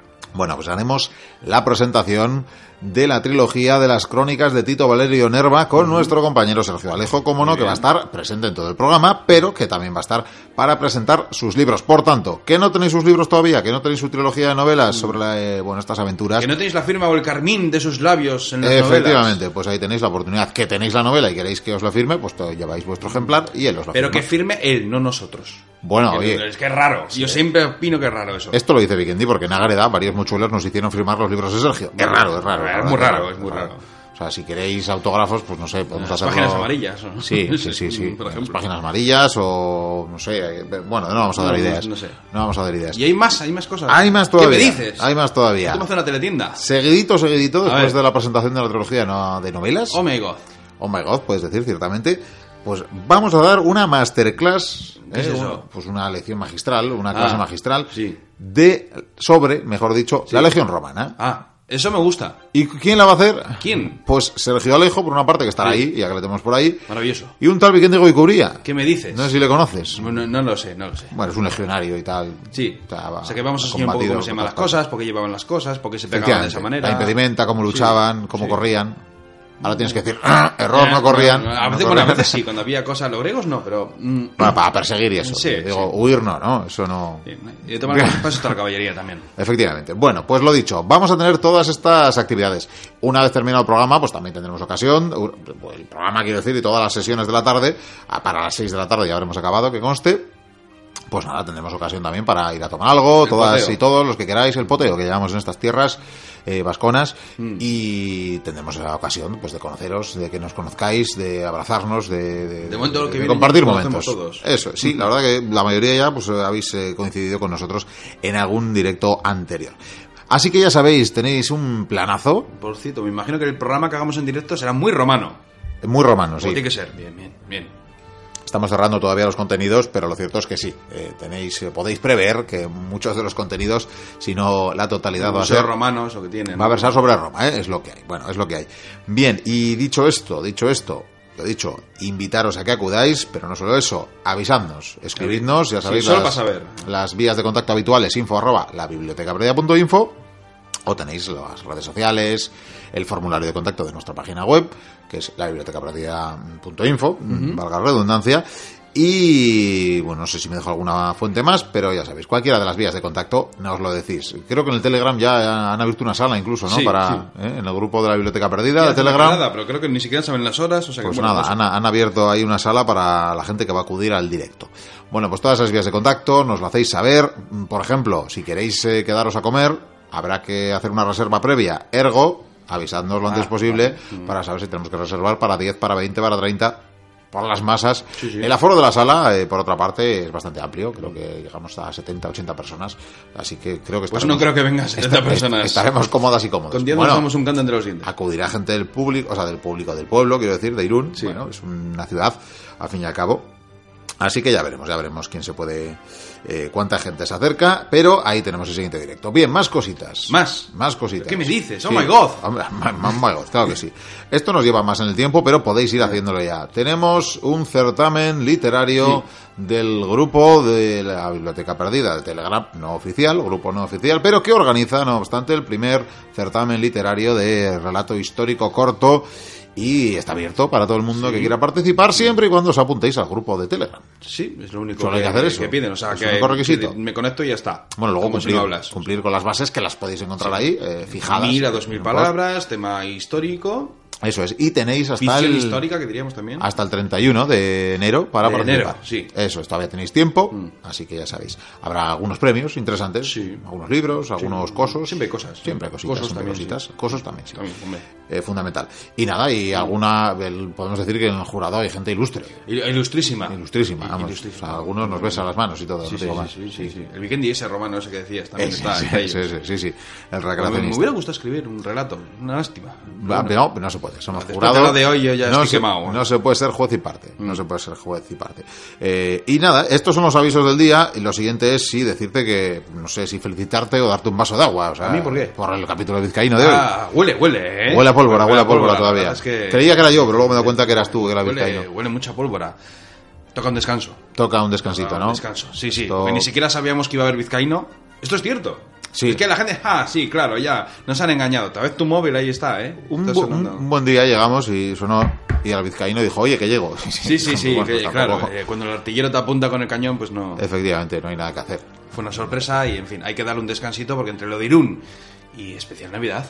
Efectivamente, que Navidad. se acerca, se acerca el especial navideño. Así que no sabéis quién Además tenemos que ver qué, hace- qué hacemos, porque en los días claves de Navidad nunca hay programa. Y esta vez Nochebuena es el día 24, ¿Qué me domingo. dices? Y encima yo siempre caigo enfermo con la gripe. Que alguno habrá dicho Nochebuena es el día 24 y me habrán felicitado diciendo que lumbrero es este tío, ¿no? Sí, me, sí, refería que es genio, vamos. me refería que es domingo, Es ¿vale? domingo, es domingo. Y por tanto tocaría programa. Seguro que nos toca trabajar y bueno. Bueno, pues eh, A no ver sé, qué hacemos. lo mismo hay que despedirse el día 16 o esa semana del... Bueno, igual lo ofrecemos el día anterior, el día 23, Mm. el programa especial. Lo iremos mirando. Les avisamos una semana antes. a los Lo- luego cogeremos vacaciones. Sí, sí, porque es que me, est- me estoy inventando una paja mental ahora mismo con tantos números. Luego estoy yendo a esa mochuela que nos escribe por Facebook siempre, como se llama Marian, ¿no? Que, que nos dice, "Mm, las vacaciones, siempre Ah, de las vacaciones. sí, sí. Pero necesitamos esas dos semanas de vacaciones. Efectivamente, ¿dos solo? Yo creo que con dos se puede. bueno, ya veremos. Si no, volveremos a mediados de enero. Hombre, yo, Weekend igual ya, sí, nos cogemos tres semanas, igual el vizcaíno puede avanzar ya, el libro, ahora me refiero. Podría, es que tenemos vizcaíno. No Yo- sé si va a dar el año. Bueno, ya veremos. Si nos despedimos el 23 de diciembre, yo creo que hasta mediados de enero nos podrán... Tres semanas, Nos dices, podrán ¿no? esperar los- mochuelos. Es una opción. Yo creo que sí, yo creo que sí. Bueno, ya lo hablaremos, esto ya, ya lo vale, veremos. vale. Bueno, y si te parece, eh, móvil en mano, esto Sí, es, sí, normalmente lo hago con un ordenador, pero he dicho, vamos a innovar. Oh my god. He dicho, vamos a innovar o es que no tengo batería en el ordenador. Una de dos. Así que vamos a innovar y hemos dicho, vamos a coger el móvil para leer los mensajes de esta semana. Eh, como siempre, es en iVoox. Algunos se perdió la semana pasada que me di yo cuenta, pero Efectivamente, bueno, siempre, eh, siempre, ya sabéis que ya sabéis que se pierden mensajes, que Es, no obstante eh, los leemos todos y cada uno, no sí. tengáis la menor duda. Eh, muchos los respondemos directamente, además, de hecho, porque muchos de ellos, si ya los hemos respondido, pues bueno, pues, yo qué sé, por ahorrar tiempo o porque ya los tenemos respondidos, pues Mm. Claro, igual los vemos en el momento. Es lo que hay. Bueno, nos vamos a iVox, si te parece, al hilo del último programa que teníamos, como siempre, unos cuantos mensajitos. Y, por ejemplo, teníamos a Jaco, que nos dejó, bueno, nos dejó más, uno era una reivindicación laboral, así que se la dejaremos ahí, mm, sin más. ¿De qué? Ahí apuntada, no, no, hacía ahí sobre la equiparación de, bueno, da, igual, se la dejamos ahí. Pues bueno, Decía, tomad pole, mochuelos. Pole. ¿Vale? Tomad pole, pole position. Ah. Pole position. Era un no, poleo. eh, no, poleo no, una menta poleo no. No, Se refiere a que tomemos puntos de, o sea, situación salida, vaya. Vale. Bueno, Máximo Oyer, que, que se dio Oler, o no sé cómo hay que pronunciarlo, perdón. Eh, es que Oyer eh, sería un nombre para nosotros por aquí. Que había, yo creo que estaba él escuchando el Vizcaíno el capítulo pasado, y de repente... Capítulo pasado, vale, sí. yo creo que se frotó los oídos Se frotó. y dijo, he oído a Alonso entre ríos. Efectivamente. y dijo, hay un aquí, Efectivamente. hay un cameo de Alonso entre ríos en el Claro, Vizcaíno. O, o viceversa, nunca se sabe. No, no, ahora la gente dirá, "Mm, cuando empezó la serie había un ejército derrotado. Mm, Ay, ay, cosas, cosas. no sé. no sé. Bueno, puede pues- que sí, puede que no, nunca se sabe. Pues Máximo pregunta, Alonso entre ríos, es una Ah, pregunta, su comentario es una pregunta. Pues no sé. Si le quieres decir algo, Hay muchos arrosos entre ríos. claro, Que los, los tercios, seguro que hay muchísimos. de los entre ríos de toda la vida. Ujú. Y alguno andaba con Cortés por ahí también. Seguro. Bueno, eh, más, digo, según la serie, esto No, ya, ya. veíamos hace poco. Bueno, Dadozka, más mensajitos que nos decía, enhorabuena por vuestro tercer puesto en el concurso de podcast y por cada uno de vuestros programas. Cada semana es un placer escucharos, nos dice. Muchas gracias. Muchas gracias, muchas gracias, Dadozka, muchísimas gracias. Bien, y aquí tenemos a, ahora cada vez que leo anónimo siempre digo, nuestra amiga toledana. No te, no- no te fíes. No, no, un es día que- igual sale el anónimo, pero os maldigo. Efectivamente, efectivamente, puede ser, pero no, es ella, es ella. A ver. Es nuestra mochuela toledana. ¿Qué nos dice, queridos podcasters? Eh, podcaster suena... ¿A qué? da igual, ¿A no, fosquitos? No, no, no, iba a decir, da igual, otro día os lo cuento. Qué placer escuchar vuestro programa. No tengo palabras. Oye, para no tener palabras, eh, María, no es por nada, te ha salido un mensaje de larguito, ¿eh? Para no tener palabras. Es que Pero tienes bueno. que oírla hablar. Sí, sí. Es verdad, tú la conociste y yo no he tenido el placer. Y no, la vas a conocer. Claro, se podía tener placer. Es una de las mochuelas que va a acudir a Irún, según nos cuentan. Bien, nos dice, daros las gracias por las personas que traéis, eh, que traéis para que nos ilustren. Como Sergio, que los dioses le sean propicios. eh, siempre, siempre. Interesante la charla de Noemi sobre la familia, nos dice. Y cómo no, a nuestro valiente vizcaíno y su toledana. La música me encanta. Se va por ti. ¿eh? Nuestro locutor, creo que ese soy yo, y nuestro narrador, igual soy yo, alma máteres del programa, como siempre geniales. Por último, me alegra saber que ya no soy tan anónima, efectivamente. Mi enhorabuena de nuevo, es que ricasco. Pues es que ricasco a ti, gracias a ti, María, por seguirnos, y nada, ya tendremos la ocasión para darte las gracias en directo por tantas buenas palabras, ¿eh? ¿verdad? Y tanto detallito, además, ¿eh? Que- que hubo, este verano también hubo detallitos por parte de mochuelas tan, tan eh, agradables, simpáticas y magnánimas como María. Bien, Sergio Fernández, que nos dice, hola, Hola. hola. No, dice más cosas, ¿eh? O sea, Ah, esto, ah. esto es la presentación. No, no, parece muy bien saludar. Ah, Está bien saludar, la educación es lo primero. A ver. Madre mía, cómo ha vuelto el vizcaíno, dice. O más bien dicho, la asesina, un personaje casi a la altura del vizcaíno. Ah. Me ha encantado ese pequeño guiño al Ministerio del Tiempo al mencionar al gran Alonso de Entre Ríos. Eh, aquí tenemos otro que se ha dado cuenta. Grande mito Cayo Sergio Alejo con esta serie de episodios de Por los Dioses sobre Belisario, gran personaje, y espero que no os moleste si os recomiendo el podcast que hizo Histocast sobre Belisario. Es un buen complemento a esta serie de programas sobre el último general romano. Un saludo y acabo de escuchar el de esta semana y ya deseando que venga el de la que viene. Muy bien. Seguro que te ha gustado, porque este Sergio Fernández es fan del vizcaíno y por lo tanto le habrá gustado. Estoy, estoy... Me duele la garganta, eh. Te duele la garganta, Sí, ¿no? sí, Sí, sí. Yo, yo creía que eran los hielos del, del agua que te pongo, Sí, normalmente. sí, Sí. No, es de la pólvora, que vas tragando, vas Sí, pues, Se resiente la garganta, es normal. Vamos. Bueno, te- le teníamos que comentar algo. Ah, sí, no, pues que nos dice si no nos molesta que recomiende eh, podcast de Histocast. Hombre, pues no, para nada, si lo hacemos. sí. Hace poquito, nuestro compañero Pello, por ejemplo, en Histocast estaba conmemorando el centenario de la Revolución Soviética. Y precisamente como nosotros todavía no hemos hecho un podcast sobre esa... No, no hemos tocado. Esa, ese, ese hecho histórico, pues eh, ¿qué hizo? Recomendar pues podcast de otros eh, Claro que sí. de, de- de otros compañeros como los de Histocast y bueno que nos agradecieron nada más compartirlo, como no, faltaría más. Hombre. Ellos también lo hacen, de hecho, más de una ocasión nos han recomendado, así que somos una gran comunidad y afortunadamente, como decimos, hay muchos muchísimos podcasts de historia y nada, pues eh, bueno es que escucharlo en red, porque además Nos bajamos el sombrero como caballeros entre nosotros, Sí, ¿eh? sí, los por podcasts, supuesto, ¿eh? por supuesto, sobre todo los que es llevamos bonito, oye. sombrero, sí, sí. Hombre, claro. Bien, eh, Fernando, que no sé si es que nació en 1987, pero es parte de su nick en Evox. Así que nada, eh, hola Fernando. Dice que se le ha hecho corto el anterior programa. A veces pasa. Cortito, a veces pasa, sí. Sí, sí. Y nos dice a ver si podríamos hablar algún día de los valores romanos. Pues hombre, eh, sí, claro, por supuesto. Hombre, yo creo que hemos hablado de los valores romanos en más de una ocasión ah, con diferentes audios. En diferentes audios, incluso Hablando con de gusto, Noemi o- sobre todo. Con Noemi no sé si hemos llegado, no sé, no sé, tengo mis dudas. Hombre, eh, hemos hablado tanto de Roma que ha habido tantas pinceladas que se pueden eh, juntar todas en una tertulia. Pero bueno, se ha dicho a día de hoy que tenemos una sección que muchas veces habla sobre Roma por los dioses, pues oye, Sí, yo creo y que... yo tengo que recuperar a los enemigos de Roma, a ver si traigo un par este año. Y los emperadores. Los emperadores y la Primera Guerra Mundial. Y- aquí tenemos muchas la cosas. cosa está complicada, Sí, ¿eh? sí, sí, está, estábamos aquí, en fin. La culpa es del vizcaíno. Algún día pasa. Bueno, luego leemos a Enrique Navarro, porque lo iba a citar y mejor A leerle siempre. Bueno, Joan Escarolus, eh, eh, gran seguidor insigne, desde Montes Claros nos dice, pero apenas dos horas, ¿esto qué es? ¿Un tráiler? Bueno, lo dice con humor, se ríe y dice, ahora en serio, grandísimo programa como siempre. Saludos y felicitaciones. Bueno, pues gracias, sabes, David. A veces dura más, a veces dura menos. Sí, efectivamente, esto es duración eh, indeterminada. También es verdad que, bueno, estamos aquí con cositas a diferentes pistones. Eh, sí, o sea, tenemos muchas cosas detrás de la biblioteca. Y, Sí. bueno. Sí, muchas Pero, piedras pero bueno, son cosas que, lo- que- es que luego es para que salgan. son galerías, nos cuesta salir a hacer la compra. Sí, luego la luz del sol nos quema, También, eh, también, sí, pero sí, bueno. es cierto.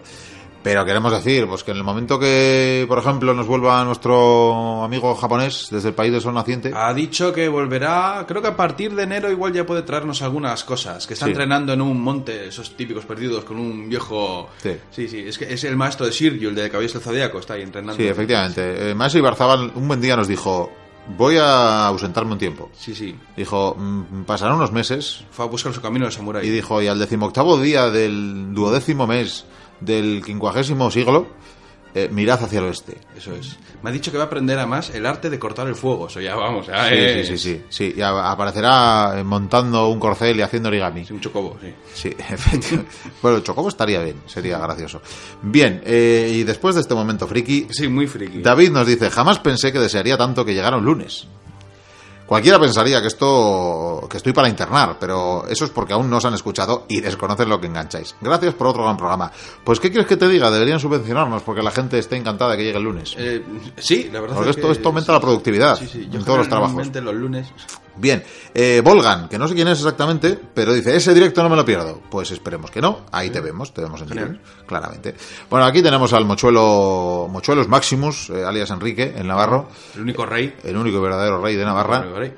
Eh, de las dos Navarras ambas. De las ¿eh? dos Navarras, y la francesa también, En ambas, en fronteras.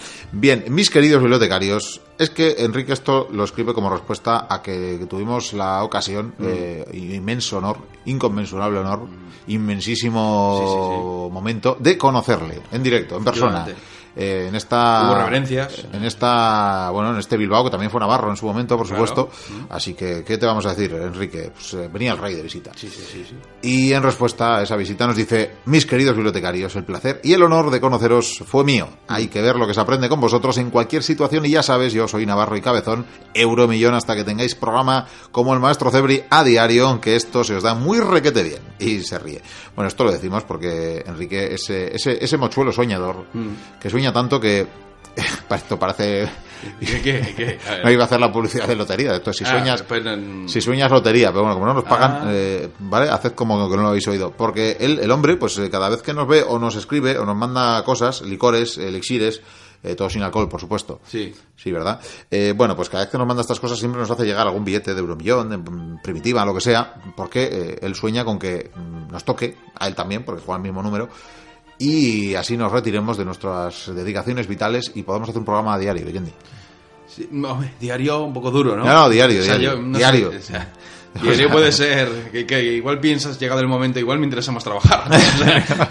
Por el agobio, pero bueno. Diario, diario. pero un día sí, un día no estaría muy bien. Bueno, de lunes a viernes, Ah, lunes a viernes. pues, De lunes a viernes, cinco programas a la semana. Descanso el fin de semana. Cinco programas de dos horas, Sí, ¿no? Sí. Yo creo que se puede. Además sería el viernes dedicado a Roma solamente. Por ejemplo, Sí, por sí, ejemplo. sí. Eso es. Sí, y los lunes siempre siglo XX.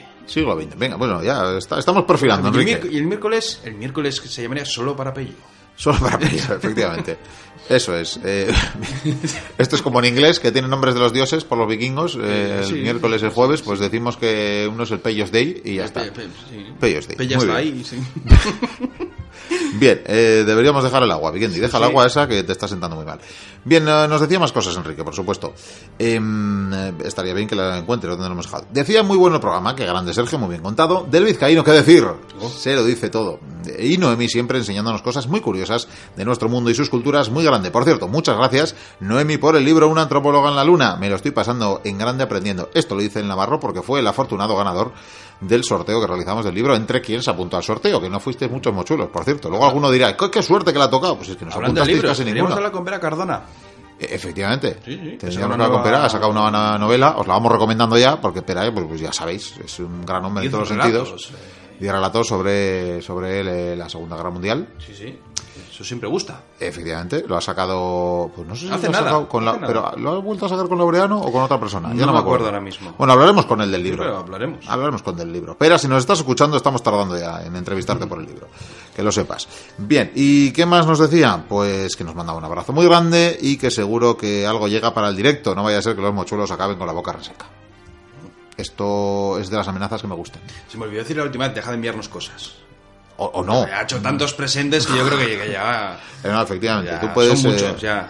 Modérese, señor Navarro. Eso es. Bueno, siguen las conversaciones en torno a la visita esta que tuvimos, porque además de Enrique el Navarro, Mm. se acercaron los mochuelos eh, vizcaínos, no porque lleven toledana, pólvora y vizcaína, Que también. que también, por También. supuesto, faltaría más si no nos hubiéramos eh, aceptado quedar con ellos, sino porque estaban presentes, son de Vizcaya en todo caso, y ah, por ahí andaban. Eh, mi tocayo, Miquel mi tocayo, e Idoia, ahí estaban. E Idoia escribía precisamente y decía, qué ilusión el programa en directo desde Yaso. Veros en directo y conoceros en persona ha sido un lujo, sois geniales. Pues anda, que vosotros. Anda. Esto lo decimos nosotros. Sí, ¿eh? sí. Bien, ánimo a todos los mochuelos, eh, no, animo, eh, Ah, las tildes son importantes. Animo a todos los mochuelos a acercarse a Irún y conoceros. Ganas de volver a ver a Sergio y esa masterclass con Vikendi promete. Sois la leche, un bibliotecario, una biblioteca andante, perdón.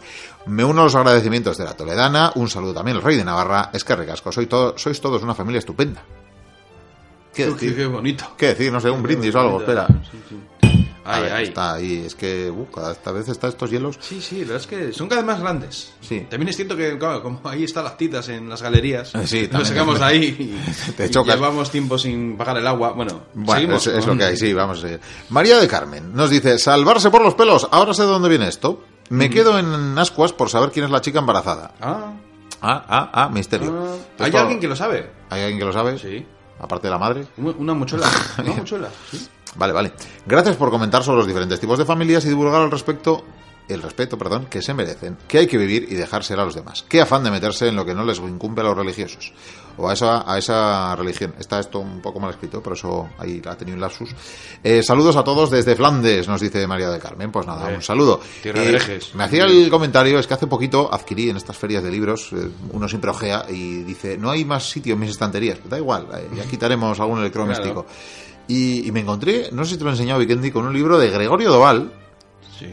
eh, insigne... Tengo varios de él. Sí, A sí, mí lo sé. me encanta Gregorio Doval. Pues uno sobre expresiones, dichos y tal, y la historia de esos Sí. dichos y expresiones, pues lo tengo, me lo compré, es muy interesante. Y hace poco ha sacado otro.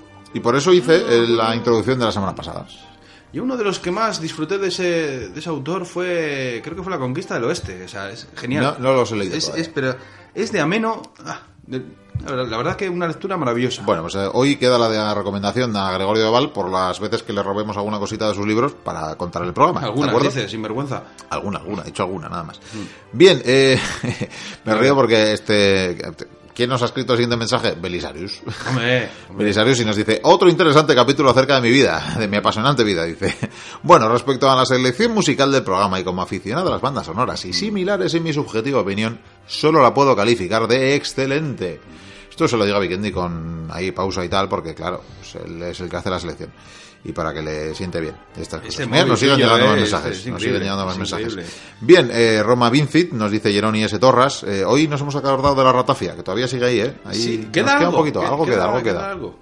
Bien. Además nos han dicho, ¿puedo probar? No, no era, no era bibliotecario esa persona. Bueno, pues un saludo a... ¿De dónde era este buen hombre? ¿Mataró? Jeroni. ¿Podía ser? ¿Jeroni? ¿Mataró? Yo no lo recuerdo. Uy, es que se nos va la memoria, ¿eh? perdonad que estas cosas, pero... Recuerdo, recuerdo que le brillaban los ojos. A ver, sois millones de mochuelos y nos cuesta almacenar. Pues, Entonces digo lo de matar, igual me estoy equivocando, pero bueno, me suena. Bien, eh, Jesús Tamajón, que nos dice, cada temporada más y mejor. Lástima que me pille el directo tan lejos, porque si no, premios aparte del podcast y otros menesteres, solo puedo deciros que me paso la semana esperando el programa, que aún no he podido encontrar un podcast mejor y que no entiendo cómo esta sociedad, con toda la telebasura y contenidos horrendos que programan los medios, no exista un espacio como el vuestro. Llevo varios años escuchando la Biblioteca Perdida y os aseguro que sois la preferencia primera de este humilde mochuelo del sur. Fuerza y honor, amigos. Jesús. Aparte de que mm, si te enseño, te caí de- te va a caer mejor si te enseño su icono. ¿Ves? Hombre, Lucio Moreno. Es que, claro, o sea, ¿qué te voy a decir? Bien, eh, Upiki, que, bueno, o sea, Jesús, que Que- emocionado nos dejas, ¿eh? O sea, un saludo a todo el Y sur. que dé una oportunidad a todos los podcasts, hombre. que- Efectivamente, y que alguna vez haremos un directo un poco al sur. no sé dónde exactamente. Lo más al sur que hemos llegado ha sido Andorra, creo. Eh, sí, sí, sí. Un saludo para toda la familia andorrana, por cierto. Y yo si- siempre que tiene una ocasión para subir. No, Es verdad. A Toledo llegaremos, pero eso muy, muy al sur, muy al sur. Tampoco. Hombre, estaría muy bien las Canarias, las cosas como son. Sí, eso es bastante O al sur. o sea, lo que pasa es que si bajamos nos quedamos una semana. Sí, Sí. vamos, eso podemos, yo que sé, podemos pasarnos por Mauritania y hablar de los númidas también. Por, por ejemplo, ya, y hacer una ruta ya. Bien, eh, Upiki, que daba su grito guerra, por supuesto. Y Fenisi, que tenemos por aquí, nos decía, magnífico programa el de hoy, señores bibliotecarios. No entiendo todavía cómo no pudisteis ganar el premio, nadie lo entiende. no entiende.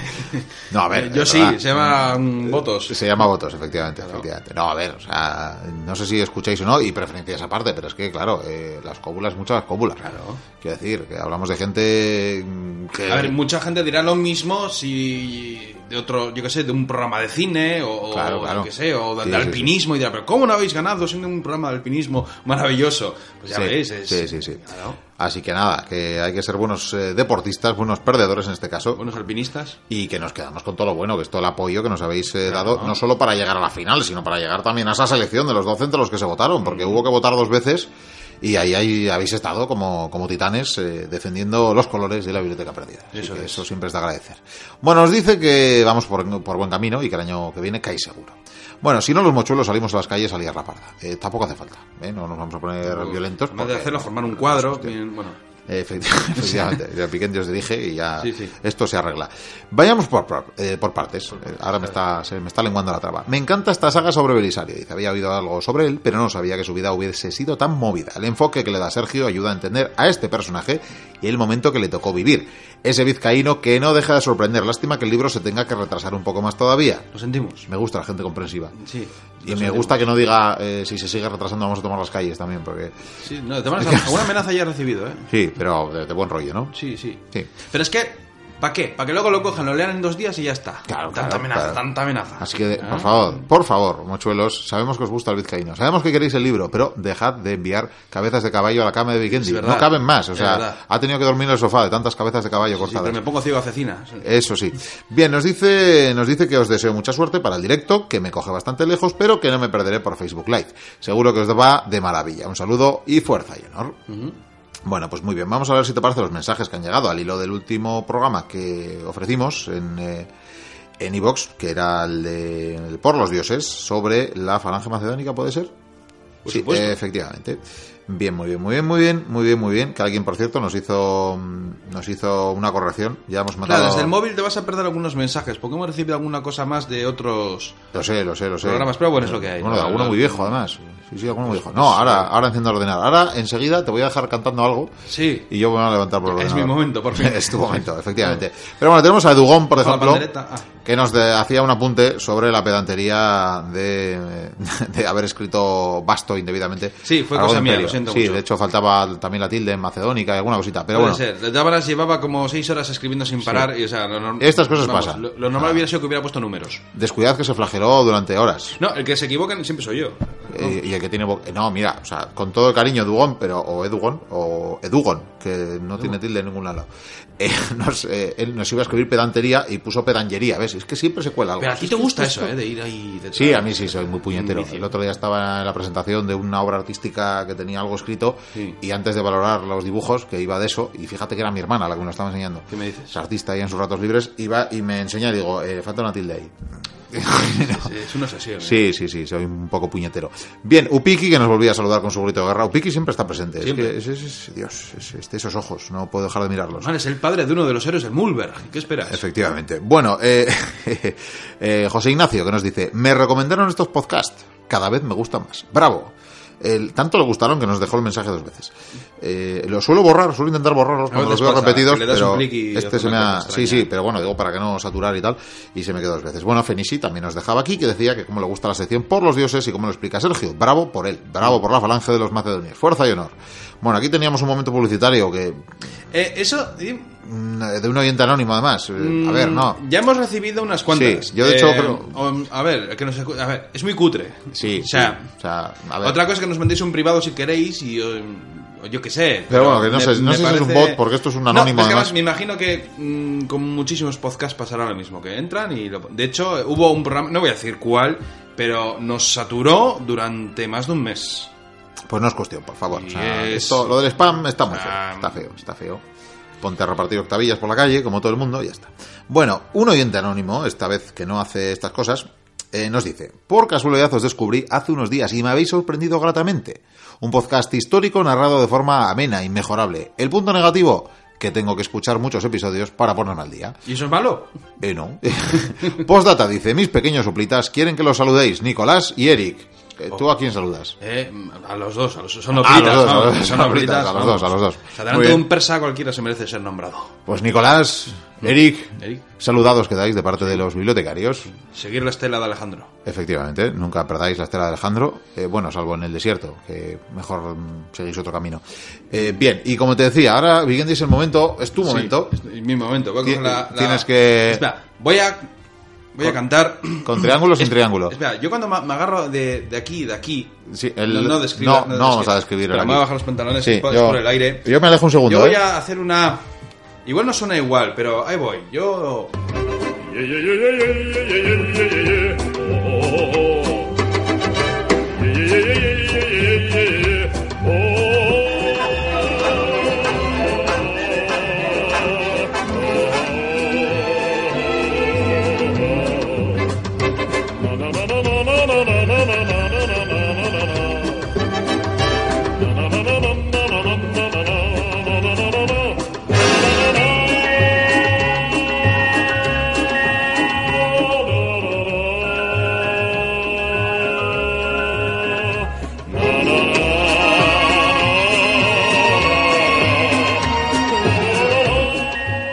Pues ha quedado bien, ¿eh? ¿Te gusta? Ah, vamos, muy bien, muy bien, muy bien, que- muy bien, muy bien. Estás mejorando, ¿eh? La Eh, verdad. Sí, sí, es que. Sí, sí, sí, sí, sí. De hecho, hablaron de mí. Hicimos un especial, los castrati. Oye, desde que te doy los brebajes estos eh, sin alcohol, la yo, verdad que... Yo creo que es el, que me cantas el mejor, bebedizo de, de Geroni, ¿eh?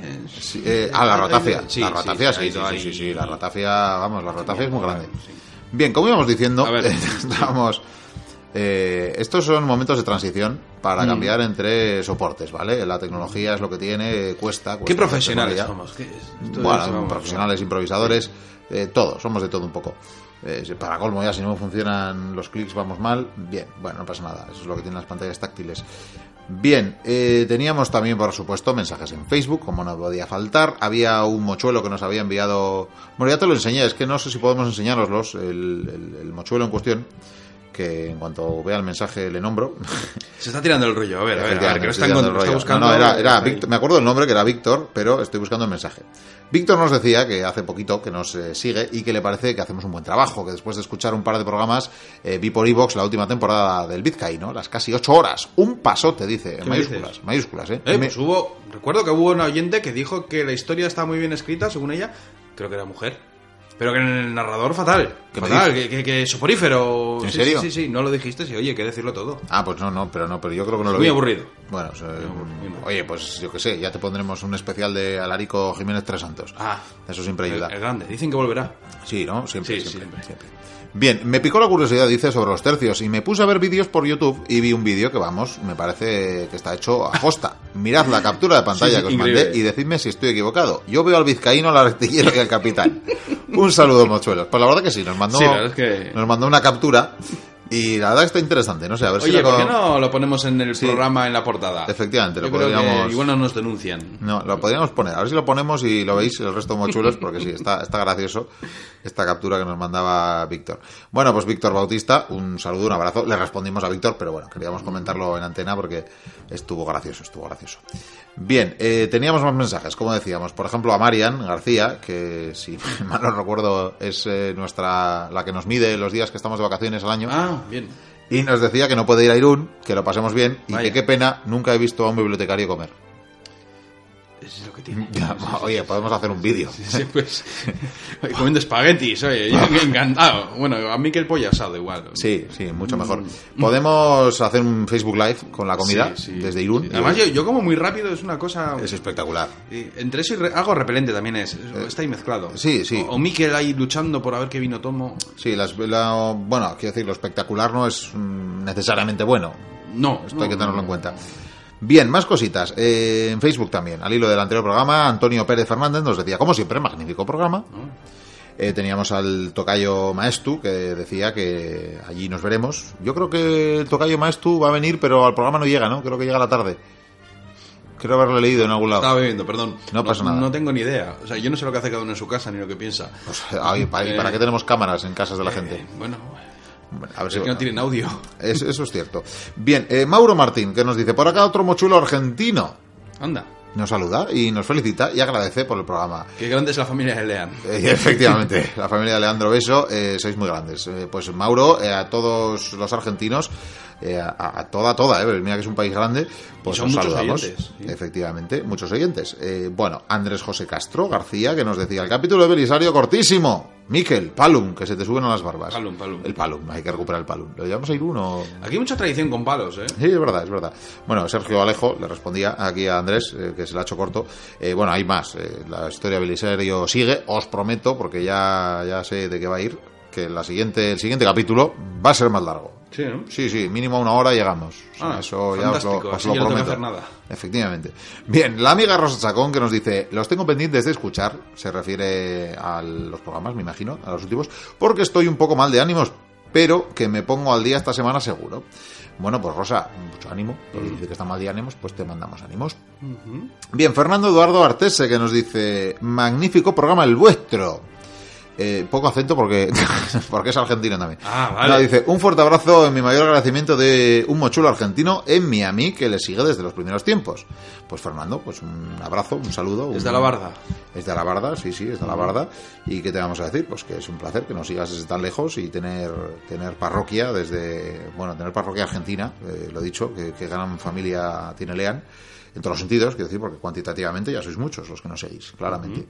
Bien, ¿y qué más tenemos por ahí? Pues vamos a ver, por ejemplo, teníamos un mensaje de Estela Abril Jiménez que nos escribía al hilo del eh, programa que inició la temporada, el de Europa se asoma al abismo, la Primera Guerra Mundial, que continuaremos en algún momento. Sí. Descuidad. Nos decía, pues a mí me encantaría. Sois muy amenos, yo sé poco de historia, pero voy sabiendo más gracias a vosotros. Me gustáis porque contáis la historia de forma muy amena y divertida. Me gustáis, perdón, estoy en el modo de iVoox donde mm, se te lengua la Sí, traba sí, porque mm, te lo dejan de una manera un poco inadecuada. Y nos dice eso, que comience la aventura por muchos años. Un abrazo fuerte, mochuelos. La Primera Guerra Mundial, cuando la vayamos a retomar, ya vamos a intentar que vaya muy seguida. Lo que pasa que ahora mismo tenemos muchos berenjenales. Sí. Es que no abarcamos, ¿eh? es de vergüenza la nuestra. Una huerta de berenjenas enorme Sí, sí, tenemos. Yo que está de baja encima y que no, no. Efectivamente, ha estado con el país de Lilliput, de baja. Bien, eh, Javi Guerrero, que nos dice muy bueno todo, historia, ambientación, emoción, gracias. Sois unos genios, le dice por memorias de un cronista del Imperio Otomano, saga completa. Oye, pues ya sabe que tiene más. Josep71, gran trabajo, que nos dice.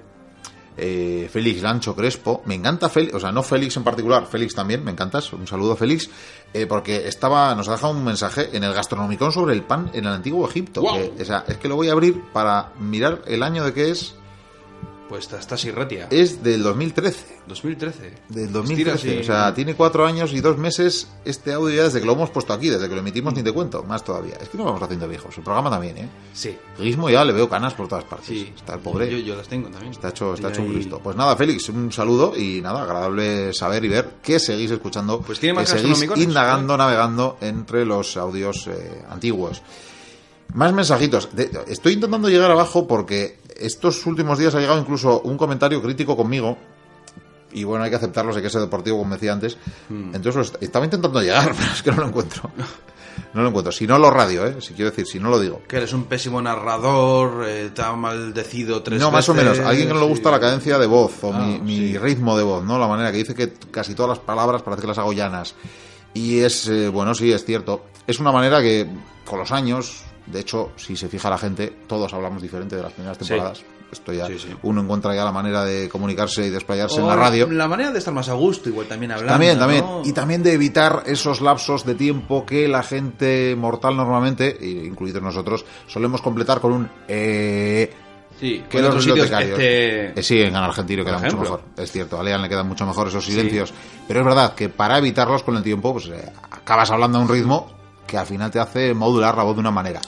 Y claro, no todo el mundo le gusta. De todas maneras, yo creo que lo que importa es lo que dice una persona y no la manera o lo que tarda en decirlo. Pero bueno. Bueno, pero no es eso. Es verdad que al final sí que te puede gustar más o menos la manera en la que sí, hombre.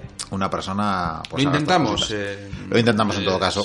Y para gusto están los colores, Claro, como siempre eh, decimos. Claro, Tampoco sí. somos profesionales ni. ni... Si es un problema para ese mochuelo la manera, el ritmo del presentador, pues bueno, también se le puede saltar las presentaciones y puede Sí. ir directamente a, a los audios y ya está. Pues sí, por ejemplo. O que escuche el vizcaíno directamente. Pello, que, ahí no aparezco. Pello, Pello y sale mucho. Bueno, Pello, eh, mira, Félix Lancho, eh, Sí. que sigue ahí sumergido en buscar, también nos, de- nos dejaba un audio en la operación Market Garden. ¿Qué Fíjate, me dices?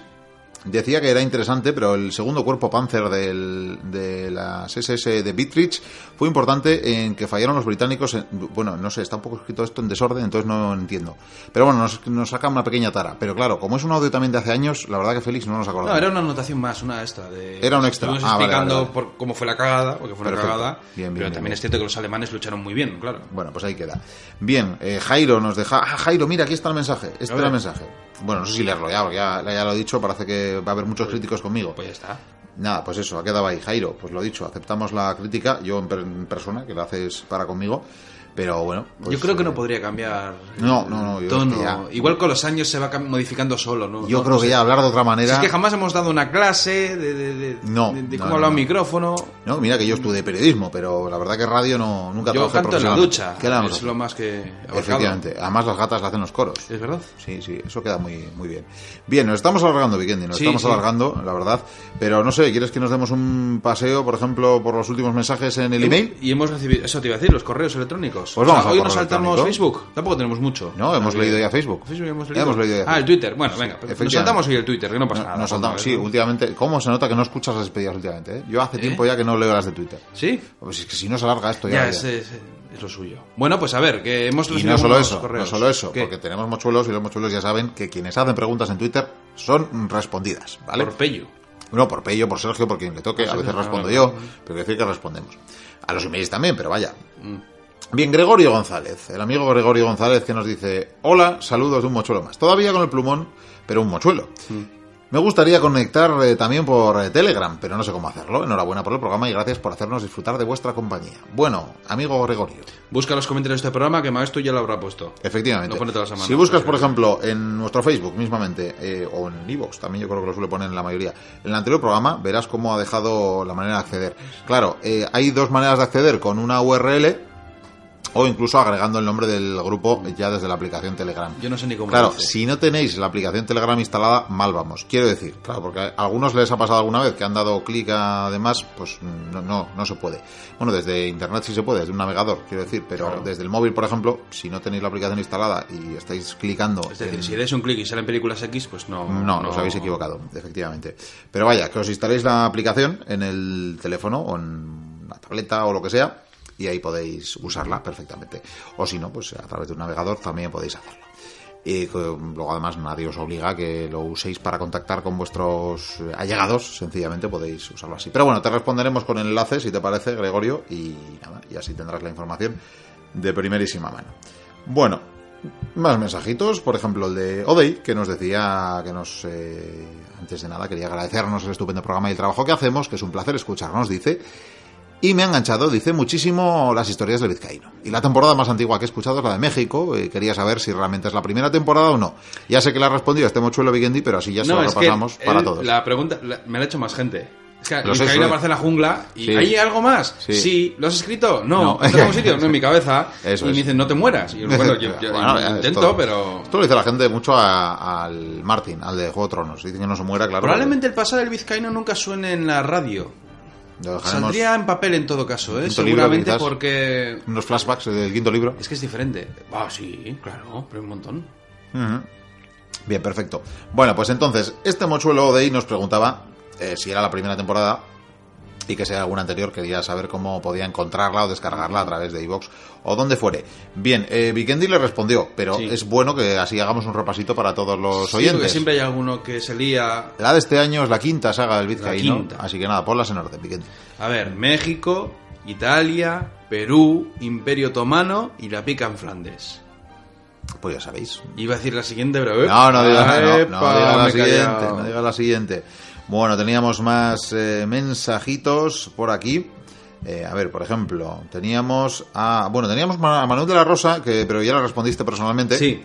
Así que si os parece, pues le vamos a saludar, Sí. que nos escucha desde los Estados Unidos. Eh, así que ya veis que es una maravilla. Bueno, eh, nos decía que era asiduo también al maestro Cebri y demás. Bueno, sin más. Eh, le respondimos, le mandamos un fuerte abrazo porque por todo el cariño que nos manda, por seguirnos desde tan lejos, por tenernos tan presentes. Y bueno, y nos hacía algunas, algunas consideraciones. Pero vaya, Eh, teníamos una petición que no hemos respondido todavía, lo estoy recordando ahora desde una radio de Cuenca, Sí. una radio libre que quiere emitir la biblioteca perdida. Y bueno, pues ya les responderemos para que sepan, bueno, pues las Pues condiciones y demás. Pero bueno, que, sí, vamos, que sí. Ya, pero hoy no tenemos problema, así que es verdad que Explicamos un poquitín, Sí. pues lo de que vamos desnudos. eh, le contaremos alguna cosita. Mm, Vamos a aprovechar también para mandarle un fuerte abrazo a los compañeros de Quack FM, que como bien nos recordaba Mochuelo, Están nos luchando. siguen emitiendo y están luchando contra una fuerte sanción que les quieren imponer por emitir, por hacer lo que llevan haciendo bastantes años, una multa entre 100.000 y 200.000 euros por emitir sin licencia. Eh, realmente esas radios como Quack FM son proyectos, pues bueno, comunitarios, eh, libres, eh, que no tienen financiación per Peque- se. pequeños. eh, que dan cabida a programas locales como el nuestro, quiero decir, Claro. de, de gente que se junta para... Así empezamos. Efectivamente, empezamos una radio igual que, que Quack FM, de gente que se junta pues, para hacer algo divertido, pero para compartirlo con otras personas. no es gente que esté mm, ¿Cómo se puede delinquiendo. hacer algo que funciona con ondas? Sí, ¿verdad? Es que es... No, no, si lo que quieren es sancionarlo. Si, si Ya, les metes por la 100.000 banda, euros. me imagino, ya- vamos. o sea, lo de siempre. Entonces, bueno, pues eh, sin más. La verdad Nuestro que sí que les mandamos un abrazo solidario. Hay un manifiesto que está rulando por ahí para, bueno, para que se retire esa sanción. Por tanto, pues nada, os invitamos a, a que deis con ello en las páginas de contacto de Quack FM y que firméis la petición y que la difundáis como nos pedían desde Quack FM. Y yo creo que si te parece hasta aquí, aunque seguro que me dejo algún mensaje. ¿verdad? Segurísimo. Bueno, aquí estoy leyendo un mensaje que dejaban para Vikendi, ¿Para sobre mí? todo, sí. ¿Qué me dices?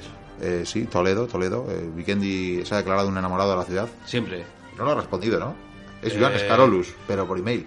Pues no sé ya si he respondido o no he respondido, la verdad. No, no me acuerdo.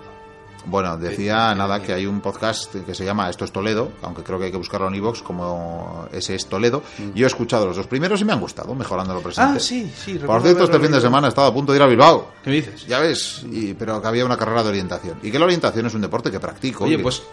Ah, sí, estuve mirando lo de la carrera. Muy interesante ¿no? el deporte, la verdad. Bueno, de todas pues- maneras, yo estoy pensando... Estoy dándole vueltas a este verano regresar a Toledo y hacer algo. El fin de semana, el pino... El Pino Puente, el Pino Puente por las calles de Toledo y tal, como... chulos, Parkour, no hacemos en plan Assassin's Creed y nos subimos ahí a los Sí, sí. monumentos emblemáticos. Sí, por ejemplo, pero... Y no decimos sé. atalaya y luego saltamos.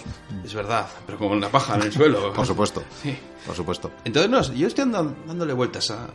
Como el año pasado, hacer una quedadilla y estar todos juntos y tener unas risas, en fin, ver la ciudad, escuchar a María, decir, en esa piedra se sentó el Cid, eh, no sé, de esa fuente be- bebió Alfonso XIII, yo qué sé. Efectivamente, Vamos, estas que- cosas. cosas. Ahí, por ahí pasó Alonso Entre Ríos, una misión. Pues, por ejemplo, sí, Estas sí. cosas. Bueno, pues eh, compañero, bibliotecario. Yo ya tengo descanso. Yo creo que hasta aquí, hasta aquí podemos leerlo. Eh, perdonad, mochuelas, mochuelos, por el retraso. Este, este programa ha salido el lunes en vez del domingo. Es lo que hay, a veces nos retrasamos un poquito. Esta es una de las razones por las que dejamos en su momento de emitir en las radios, porque a veces pues, no llegábamos. Si, por ejemplo, tenemos una situación que nos lleve a emitir el lunes, pues emitimos el lunes. Claro. Además, eh, bueno, cuando emitimos tarde siempre es por un problema y realmente es más trabajo para nosotros. O sea, Sí, que realmente sí. no es que estemos ahí tumbados a la Bartola, que también, que estaría muy bien, la verdad. Pero estaría bueno, bien, es- estaría bien. Pero hace tiempo que no vemos a Bartola. la En verdad. fin, sí, esta noche casi no he dormido, así que... Bueno, en fin, bueno, o sea, ya lo, lo del insomnio lo contamos otro día. ¿no? No, no. Pero ahora que te parece, terminamos con el programa y vuelvo a cantar. Em, Ah, sí, sí, sí, claro, por supuesto. canta, Bien, canta, pues canta. des- pero- despídete y yo voy afinando. Bueno, pues Con esta eh, Crony, a ver. queridas y queridos mochuelos, ha sido un verdadero placer teneros al otro lado de las ondas. Esperamos que volváis y que repitáis con nosotros dentro de siete días. Volveremos con más historia. Hasta entonces, no solo sed más felices eh, o más felices, sino que hacedlo escuchando la angelical voz de Vicente Oicuría.